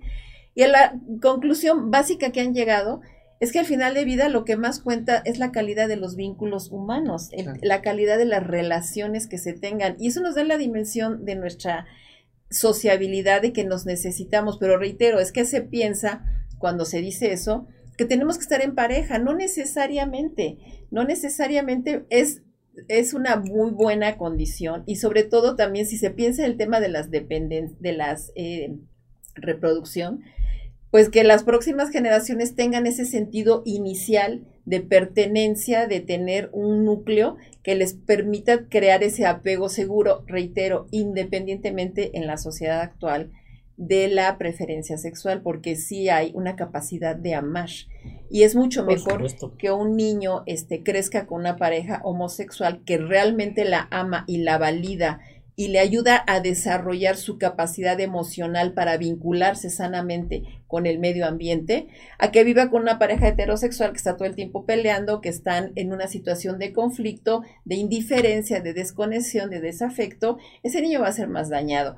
Igual se ha estudiado que puede haber mayor daño en, en, familias con todos los recursos, con toda la estabilidad y con toda la tranquilidad, pero que no hay esa conexión afectiva, que niños en guerra, en donde la situación tan crítica y, el acogimiento que tienen, la protección, el sentido de solidaridad les da una dimensión de lo que se puede amar y, y, pueden tener un, desarrollo mucho más sano, lo, ¿no? Lo que quieres dar a entender que los primeros 5 a 7 años son cruciales. Exactamente. desde sobre el acompañamiento y estar con él, claro, desde que es concebido.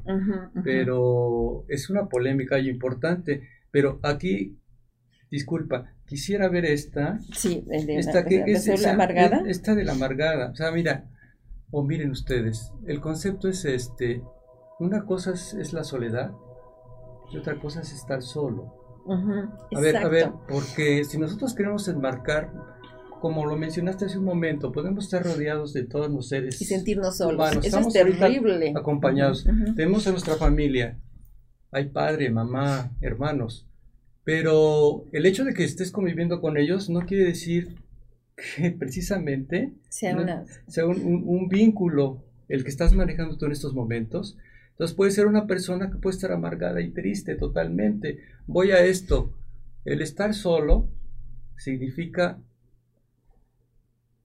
no encontrar de alguna manera, el sentirse solo, no estar contigo mismo, ni aprender a acompañarte contigo mismo. Al contrario, ustedes se acuerdan de los grandes ermitaños, ¿no? Que llevan a, la meditación, los, los, los iniciados, ¿no? Y que desarrollan grandes habilidades y capacidades. Precisamente aprendieron a estar consigo mismos y desarrollaron toda esa inteligencia emocional y se pudieron conectar con el mundo entero, tanto de, la, introspección hasta la extroversión, eh, bueno, es que es, que hay términos o adjetivos tristeza y a la que, que, aparentemente son negativos, pero no es así. Exacto. Es, es todo desde el punto de vista o ámbito o arista de lo que lo quieras percibir. Por ejemplo, ¿cómo puedes llegar a una intimidad si no estás primero en soledad? Porque una cuestión es decir, estoy solo, aparentemente, en relación a estar con otros seres humanos. Pero no quiere decir porque la soledad, ¿qué es lo que genera en relación a lo que estás mencionando? Viéndolo desde el punto de vista positivo, una autorreflexión. La autorreflexión te va a llevar a una intimidad, no en el aspecto de que se conoce a nivel popular de decir, yo voy a estar en intimidad contigo y decir, puta, ahorita van a terminar en un acto sexual o qué onda. No, no, no. Intimidad es más allá que eso. Porque técnicamente, y es donde se hace enfoque en lo que es la religión. ¿Cuál es el principal acto de constricción? El que uno reconozca sus faltas y vaya, si así lo cree, con un sacerdote para disque espiar sus culpas y que las puedas expresar, venga un fenómeno de catarsis porque dices, ah, ya estoy relajado porque ya vi la cuestión. Ahorita el padre a lo mejor me receta tres padres nuestros, un ave María o dame puntería y voy, comulgo y ya estoy limpio.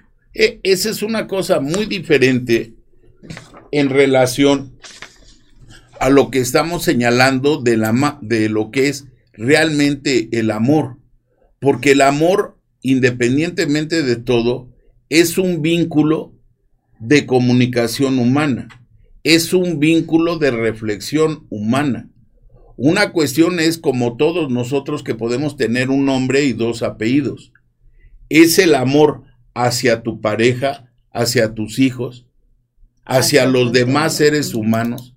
Es el amor hacia tus cosas, hay gente que te puede ver que eres o pareces una castañuela y te puede decir, oye, te veo muy contento, ¿qué te hiciste?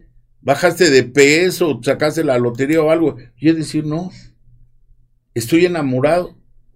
No por volver a la gente que ha plasmado, como mencionas tú, en sus diferentes ámbitos, en la música, en la, en la literatura, en fin, decir, yo estoy enamorado de la vida, simple y sencillamente. Y técnicamente por eso lo expreso. Y, entra un aspecto muy interesante porque una de las tendencias, hasta inclusive de conducta o comportamiento del ser humano, es el hedonismo. ¿Y el hedonismo qué es lo que sucede? O el narcisismo. Ok, yo me quiero a mí mismo porque si no tengo la capacidad, vamos a verlo desde el punto de vista de psicopsiquiatría, ¿sí?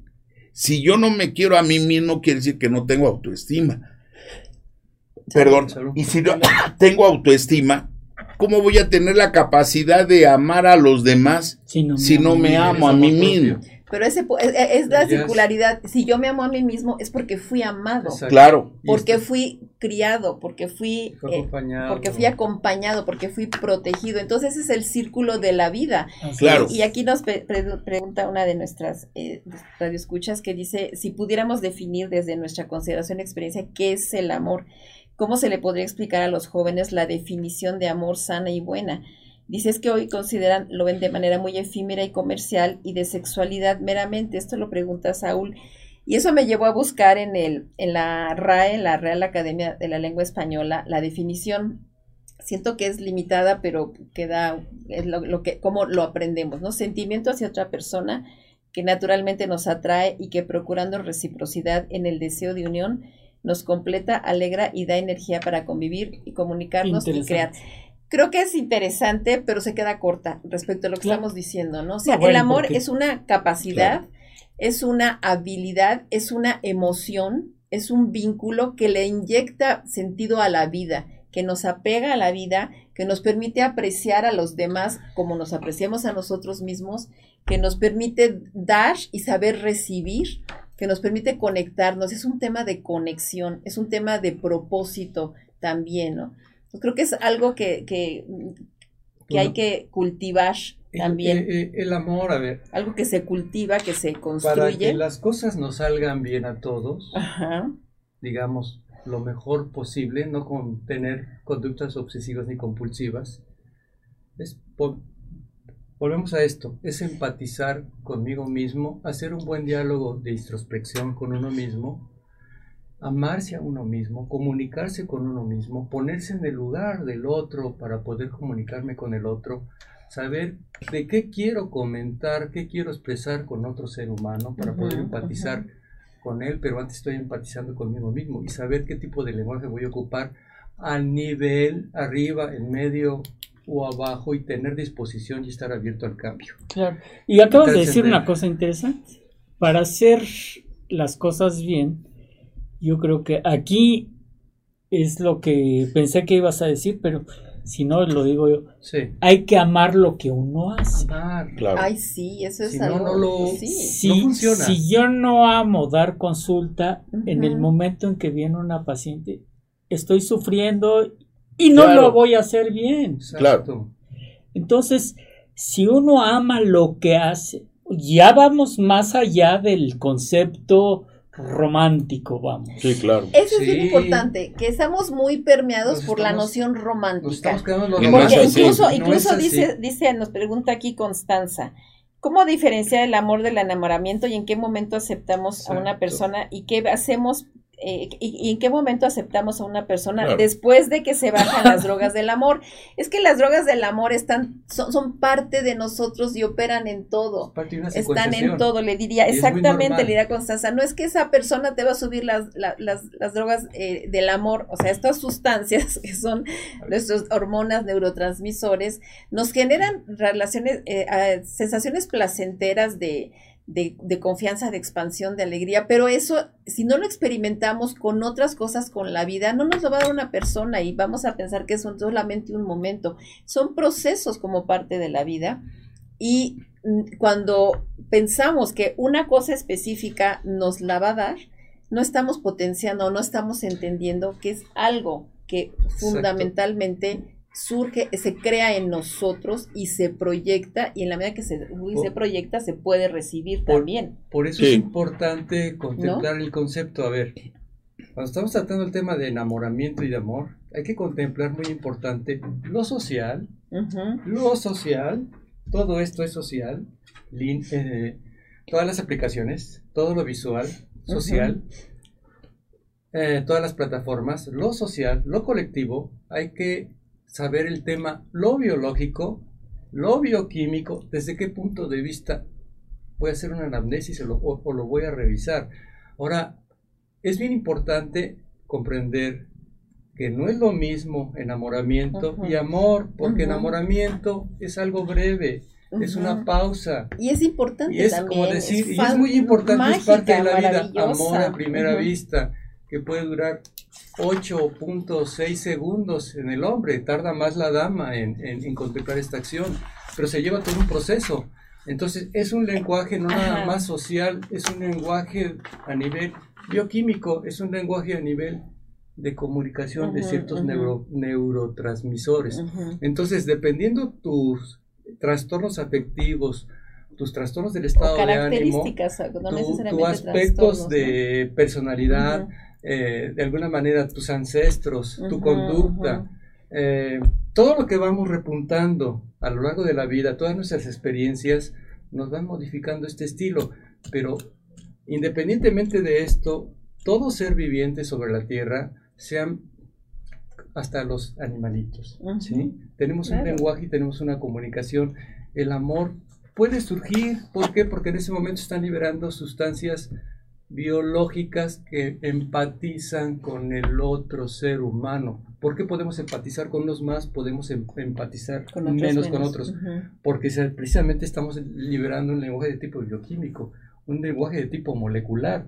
Pero ahí también estamos utilizando nuestra inteligencia emocional. Claro. Estamos utilizando un diálogo, estamos empatizando con nosotros mismos primero para empatizar con los seres humanos que nos rodean. Por ejemplo, aquí nosotros, ¿por qué estamos aquí? Porque amamos lo que... hacemos. Lo que hacemos, porque, lo has porque dicho, amamos comunicarnos Claro. y compartir ¿Y- y por lo que sabemos. Ese, lo que- ese que aspecto es lo que tú también. mencionas, por sabernos comunicar, porque es la situación de lo que ahorita acabas de señalar y todo. Si amas lo que haces, se vuelve placer. Exacto. Si lo estructuramos desde el punto de vista que estás mencionando, estás generando neurotransmisores indirectamente en tu organismo y te está retroalimentando. Pero es una situación que, se debe de este, manejar en equilibrio. Claro, y, ahí es donde está la magia, ¿no? Que, que, no pueden ser, no son píldoras, o sea, hay, hay una conexión con el sentido. No hay fórmulas mágicas. Exactamente, no las hay. No hay una en nuestra especie que desarrollemos esta capacidad de simbolización y de crear imágenes, que tenemos una psique que nos, que nos ah, conecta con aspectos intangibles el amor es algo que se experimenta y se vive, pero no se puede delimitar en una definición, es una vivencia. Y, para que lo disfrutes debe haber atención, debe haber memoria, debe haber placer, debe haber dopamina. Exactamente, todo eso está involucrado. Déjame darte una opinión para retroalimentar tus, tus, este, neurotransmisores. Dice Eric López Doctora Alicia fue alumno de la universidad y dejó huella en mí con todos sus conocimientos. Gracias por seguir compartiendo a más personas. Abrazos. Ay, muchísimas gracias. Acá, acabamos de hacer. Eso es bueno. de retroalimentarse. Sí, de veras, muchísimas gracias. Exactamente. y hablando. Es Edith López, ¿eh? Sí. Edith, López. Sí, sí, sí. Ah, es Edith. Sí, sí, sí. Pues que tengo aquí. Muchas gracias, Edith. López, de veras que agradezco. Eso, eso, eso de veras que alimenta. claro, pues es. Es, eso es. es que, como dice, es, que cuando amamos lo que hacemos, es, bien bonito, ¿no? Yo amo estar con mis alumnos, amo estar con mis pacientes, amo estar con mi, con mi familia creo que hacer, o sea, vivir y conectar con, con la gente, y cuando lo hacemos, quiero tomar esto, quiero tomar esto para, para una, otra reflexión. ¿Cuántos de nosotros le hemos dicho a, nuestra pareja que ya llevamos varios años con ella y le, le, hemos dicho te quiero? Sí, claro. Pues es que no se lo digo porque ella lo sabe. Sí, o gracias es que por seguir conmigo. Exactamente hay que alimentar eso, hay que darle retroalimentación. Ahí es donde entra ese otro circuito que, se, que es una construcción, se tiene que estar construyendo continuamente, porque, porque efectivamente, como nos dice Ona y lo comentamos, este efecto dopaminérgico, esta excitabilidad, no, nuestro cerebro no está hecho para, para estar ahí. si viviera que estar todo el tiempo en ese, no lo va a soportar, porque no podemos estar en un estado eufórico, eso ya serán manías y eso no es sano es un equilibrio, es estarnos en una zona en donde podamos, además, digo, además de regular esa excitabilidad, también conectar con los aspectos no tan positivos que todos tenemos. Yo también verme en, a ver, yo tengo a alguien que nadie me aguantaría, ¿no? O sea, características y que alguien me puede convivir aceptando todos los aspectos del otro. En un momento determinado, cuando estás con una pareja, ya, ya, ya se casaron, dice, pues es que apenas nos vamos a conocer porque prácticamente el, enamoramiento duró un año, dos años, tres años, pero bueno, realmente apenas nos estamos conociendo. Entonces, donde vamos a entender realmente nos amamos. y realmente surgió ese amor. Claro. Porque pasamos por todas estas etapas y lo estamos considerando y lo estamos retroalimentando. pero ahí te diría, doctor, que eso es de nuestra generación. ¿sí? Las de ahora y qué padre, de verdad, que pueden experimentar, ya viajan juntos, viven juntos sin, sin, sin casarse. No, y, eso, y, eso, es una gran, una gran posibilidad de que haya un verdadero conocimiento. Que yo les diría que yo los felicito. De veras, que lo aprovechen constructivamente. Para desarrollar todas esas capacidades. Exacto, y no por obligaciones, sino por. nazca y florezca ese verdadero amor. Ahora, que si ya están pensando en que vengan hijos, que todo esto, qué mejor que darles ese sentido de seguridad, de, de estabilidad, que, que, que, ayuda a un sano crecimiento para que se afronten luego todas las situaciones críticas que, que hayan. Pero creo que esa parte de, formar eh, a otros, sí sería lo más sano, es que lo hagamos con una capacidad de entrega, de, presencia, de atención, que se limita muchísimo si estamos dispersos en nuestros afectos, ¿no? Digo, por supuesto que amas todo lo que haces, pero la figura de esa intimidad es algo muy particular. Lo, lo, lo, lo ejemplifiqué con el tacto. Porque el tacto es ese primer, bueno, tan importante, si no me dejarán mentir, doctor, que se han reducido las estancias en, la, en incubadoras después del nacimiento, con el hecho de que le permitan a los papás estar acariciando al bebé. El, el, tacto es clave, el tacto me construye. Y, va a decir, me, permite valorarme a mí mismo, pero también me da un sentido de. No, nada más somos seres sensoriales. En todos los sentidos, exacto. Pero cuando le digo no por eso, quiere decir que todo el mundo me esté tocando, porque si todo el mundo me está tocando es que no logré construir un sentido de integridad personal. Exactamente. No, y también de discriminación, porque cuántos de nosotros, con el debido respeto y no porque lo hayamos vivido, o de acuerdo cada quien a sus experiencias, hay veces que te saludan o te tocan y dices, puta madre, este güey se, percibes la buena vibra o la mala vibra. me, acuerdo hasta de una ocasión alguien que me tocó y dije, chingale, me va a mandar a hacer esto. Y, y, yo no sé nada más porque una autoridad y tengo que hacerlo. A, escasas tres cuadras, chingale. Me agarró un microbús y me partió el automóvil y mucha gente puede decir, bueno, fue un accidente y la madre. Ya lo percibías desde antes de esta persona. Y, es en relación al tacto. Ahora, ¿cuántas situaciones son interesantes y por eso este es un vínculo de comunicación que generamos o tenemos que hacer reflexionar a las personas en los diferentes temas o ámbitos? Porque es como cuando reconocemos nosotros en nuestra formación, y te vuelvo a repetir, hay veces que por curiosidad me gustaría regresar nuevamente a las aulas de pregrado o de formación porque cuando tuvimos la oportunidad de llevar la materia de psicología médica y que había personas que tienen una visión más a futuro y que muchas veces no lo entendíamos como la tendencia, lo anterior de, los, de las emociones en lo que era la producción de cáncer o de tumores, no lo percibíamos porque estábamos inverbes en los aspectos de medicina de lo que era la neuroinmunología o lo que tú quieras.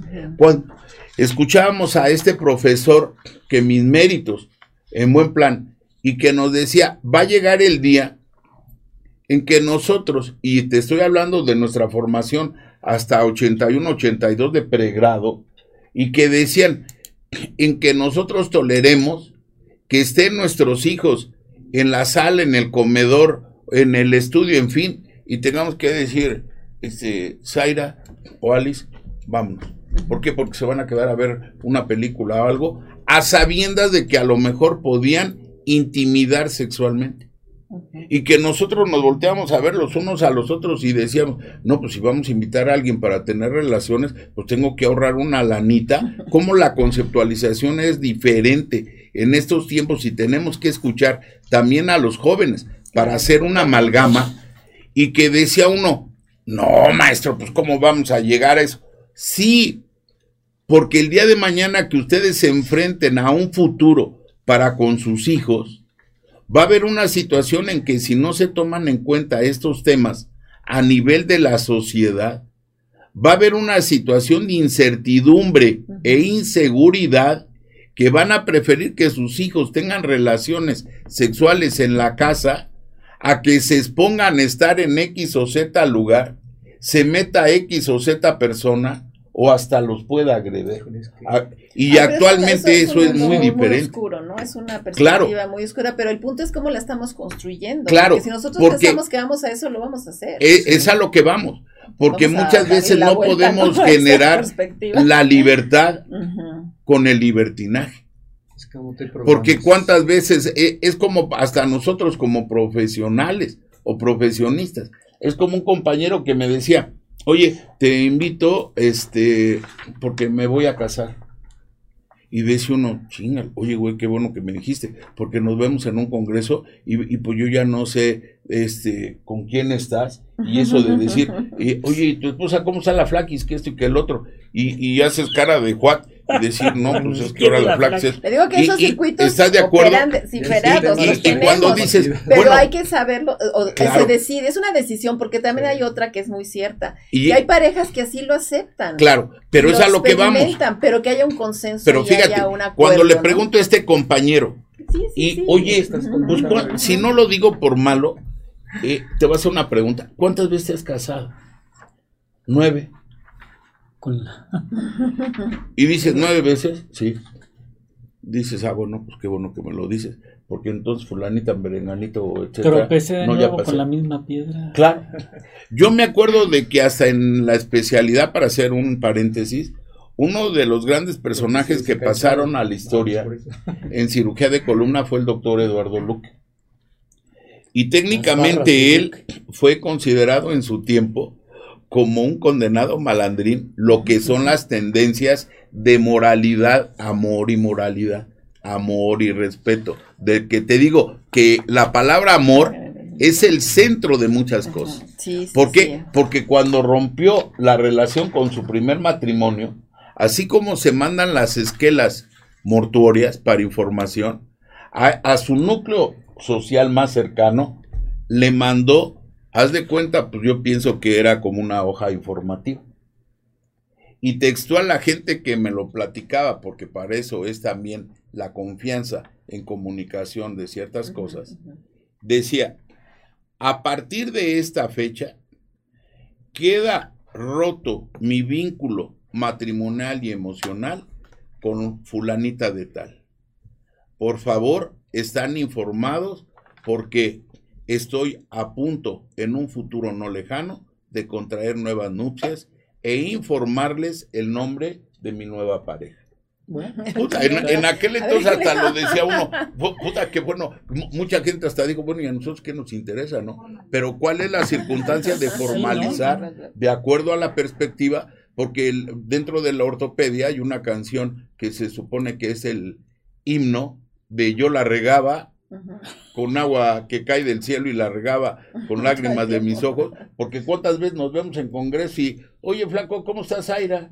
Me la saludas, que es Ado y el otro, y, y, y pones cara de Juat y la otra persona todavía en cara de mucho Juat, y, y, y puedes generar hasta conflictos por no tener una Pero creo que comunicación. esta experiencia que están teniendo hoy los jóvenes de poner esas relaciones poliamorosas Claro, también está llevando a que se aprecie más Claro. la importancia de la, de la, del vínculo más este, independientemente de lo que mencionabas, el ajá. carácter de género. Sí, y lo están Porque, valorando, ¿eh? claro, Realmente. los- creo ¿cuánta están gente hay en ¿eh? relaciones Realmente. de, vamos a llamarle lesbianismo, homosexual- homosexualismo, lo que tú quieras, y su vínculo de respeto es más Es fuerte, más fuerte, que en claro. relaciones a nivel... Por ciento. Sí. ¿Estás de acuerdo? Es increíble el tiempo, nos, nos, nos rebasa. Es Este, que- hay algunas preguntas, no sé si... No sé si, nos da tiempo los- para una pregunta, dos Sí, preguntas. yo podría eh, por lo menos leerlas. Este, las dicen, preguntas. Cuando hay un trauma, ¿cómo podemos volver a creer en el amor y las buenas intenciones de las personas? Eh, creo que ahí sí sería importante la- el apoyo profesional Sí. para procesar Claro. los traumas.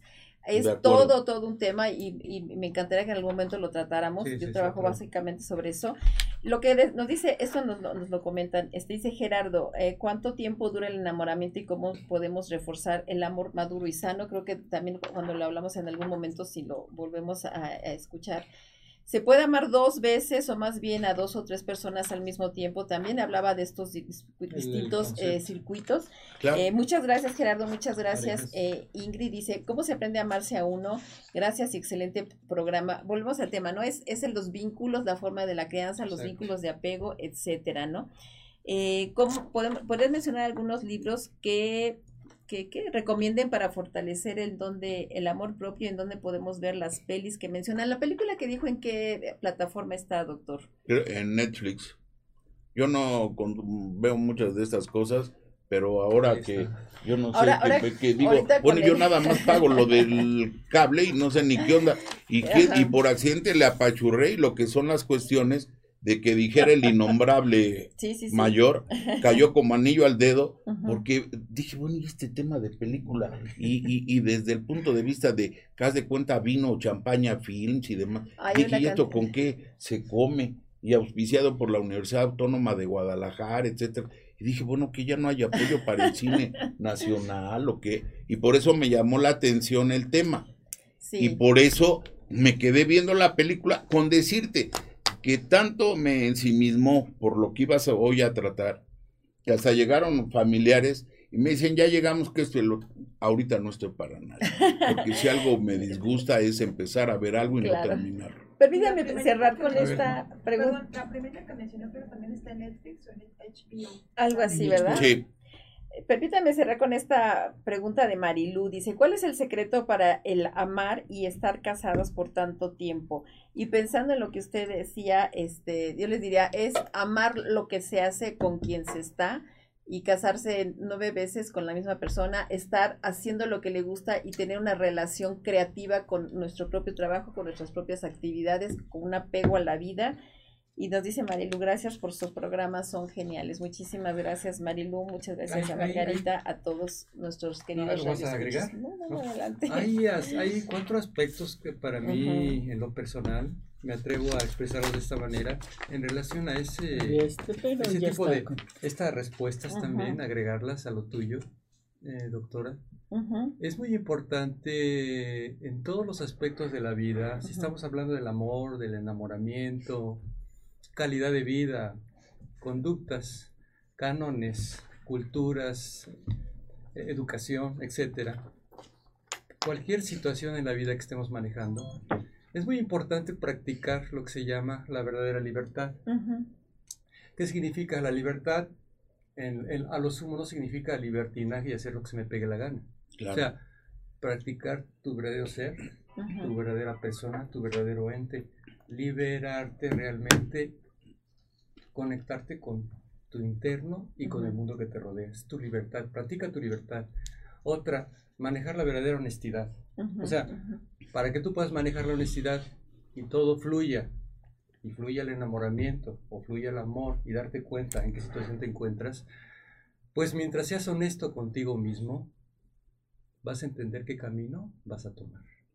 Porque de ahí no te vas a dar cuenta. Otra, la verdadera virtud que es el tema de hoy, el amor. El amor es una verdadera virtud igual que la paz. Claro. No va a haber paz falsa, no va a haber amor falso. Entonces, cuidado cuando utilicemos el concepto amar, no lo podemos profanar. Es algo muy sublime, es algo que está por arriba de la élite. Entonces, siempre que estemos hablando de los temas como el día de hoy, enamoramiento, nos vamos a dar cuenta al final del camino donde vamos a estar, dónde estamos parados y realmente si ya encontramos el amor, pero desde dónde. Y el otro, el respeto. Respétate a ti mismo, porque si tú no te respetas, no vas a saber qué es el respeto ante los demás. Por lo tanto, no vas a poder manejar el verdadero amor, ni desarrollar tus habilidades, ni tus capacidades, y eso sí, te vas a sentir muy solo y vas a vivir la soledad. Pues muy bien. Entonces no hay y, más que nada porque el amor, insisto, se puede ver de o valorar desde distintas aristas en relación a la calidad de lo que es esa emoción, ese sentimiento, ese vínculo, etcétera. Porque cuánta gente, si no lo traes en esencia, ¿cómo vas a percibir y a vivir lo que realmente es el amor? Esa es una cuestión muy interesante a tratar porque cuánta gente te despide o te despierta esa sensación innata de amor, vuelvo a ser repetitivo, y como no vamos a andar porque como bien nos dices, viene el tiempo, porque es como en el dolor. Tú manejas un dolor crónico y a nivel neuroestructural estás considerando que ya se está condicionando un proceso de sensibilización al dolor. Lo mismo ocurre en el amor y en una sensación de relación de pareja. ¿Por qué? Porque técnicamente el que después no es lo mismo amor y deseo sexual o sexualidad. Son como parte complemento.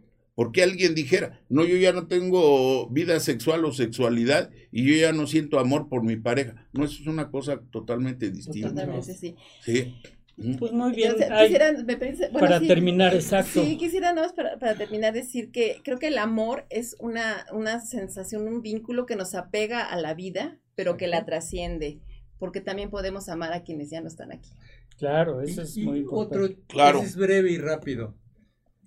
Ahorita tratamos de aplicar el concepto desde el punto de vista a nivel de un lenguaje más, más científico, más adaptado a otro contexto diferente pero retomando, por ejemplo, mi, especialidad en la medicina antigua, hace más de 5.000 años existían libros muy importantes, canon de medicina, donde nos hablan y difieren cómo era el comportamiento del hombre y cómo se practicaba el amor.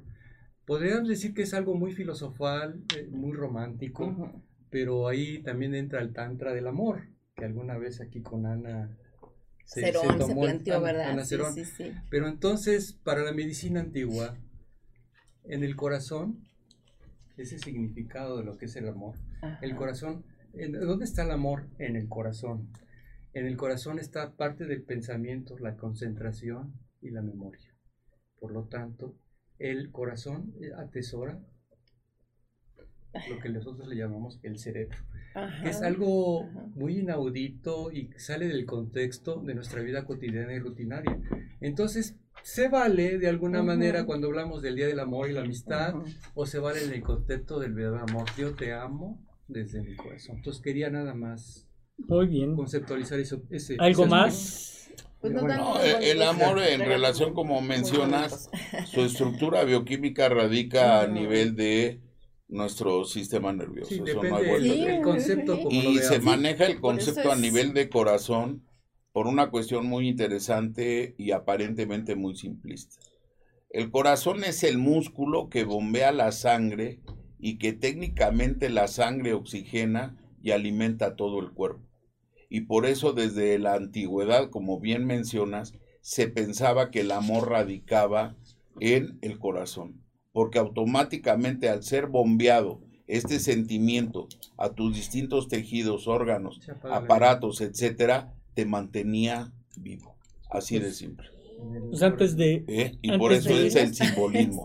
Muchas gracias. Sí, sí, sí. Es que pues antes de cerrar, antes de cerrar el programa, bueno, le doy muchas gracias a todos nuestros radioescuchas por sus preguntas. Eso hace que, que, que el programa se, se vuelva más dinámico, más vivo. más vivo y además, pues es para ustedes. Gracias a, a Tom Martínez, gracias a este a Mónica que, que ya está haciendo un club de fans de aquí del doctor. ya ni mío, ya ah, aquí, está un club de fans. Tu nombre. Y también aquí está doctor Santilla. Asústame panteón sin muertos, muertos sin panteón. Ah, Entonces, este, pues bueno, gracias. Este, Nosotros nos debemos a ellos. Así es.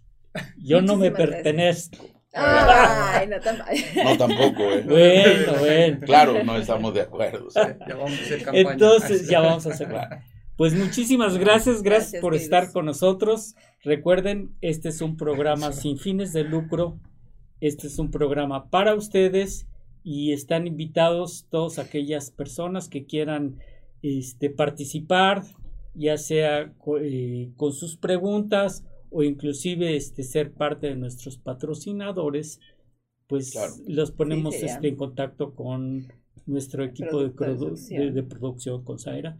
Y pues no me resta más que desearles un feliz día y un mejor fin de semana. Muchas gracias Muchísimas gracias. Muchas gracias. Pues, Muchas gracias, a todos. Gracias. Hola, ¿qué tal? Soy el doctor Ernesto Santillán, conductor del programa Salud para Todos.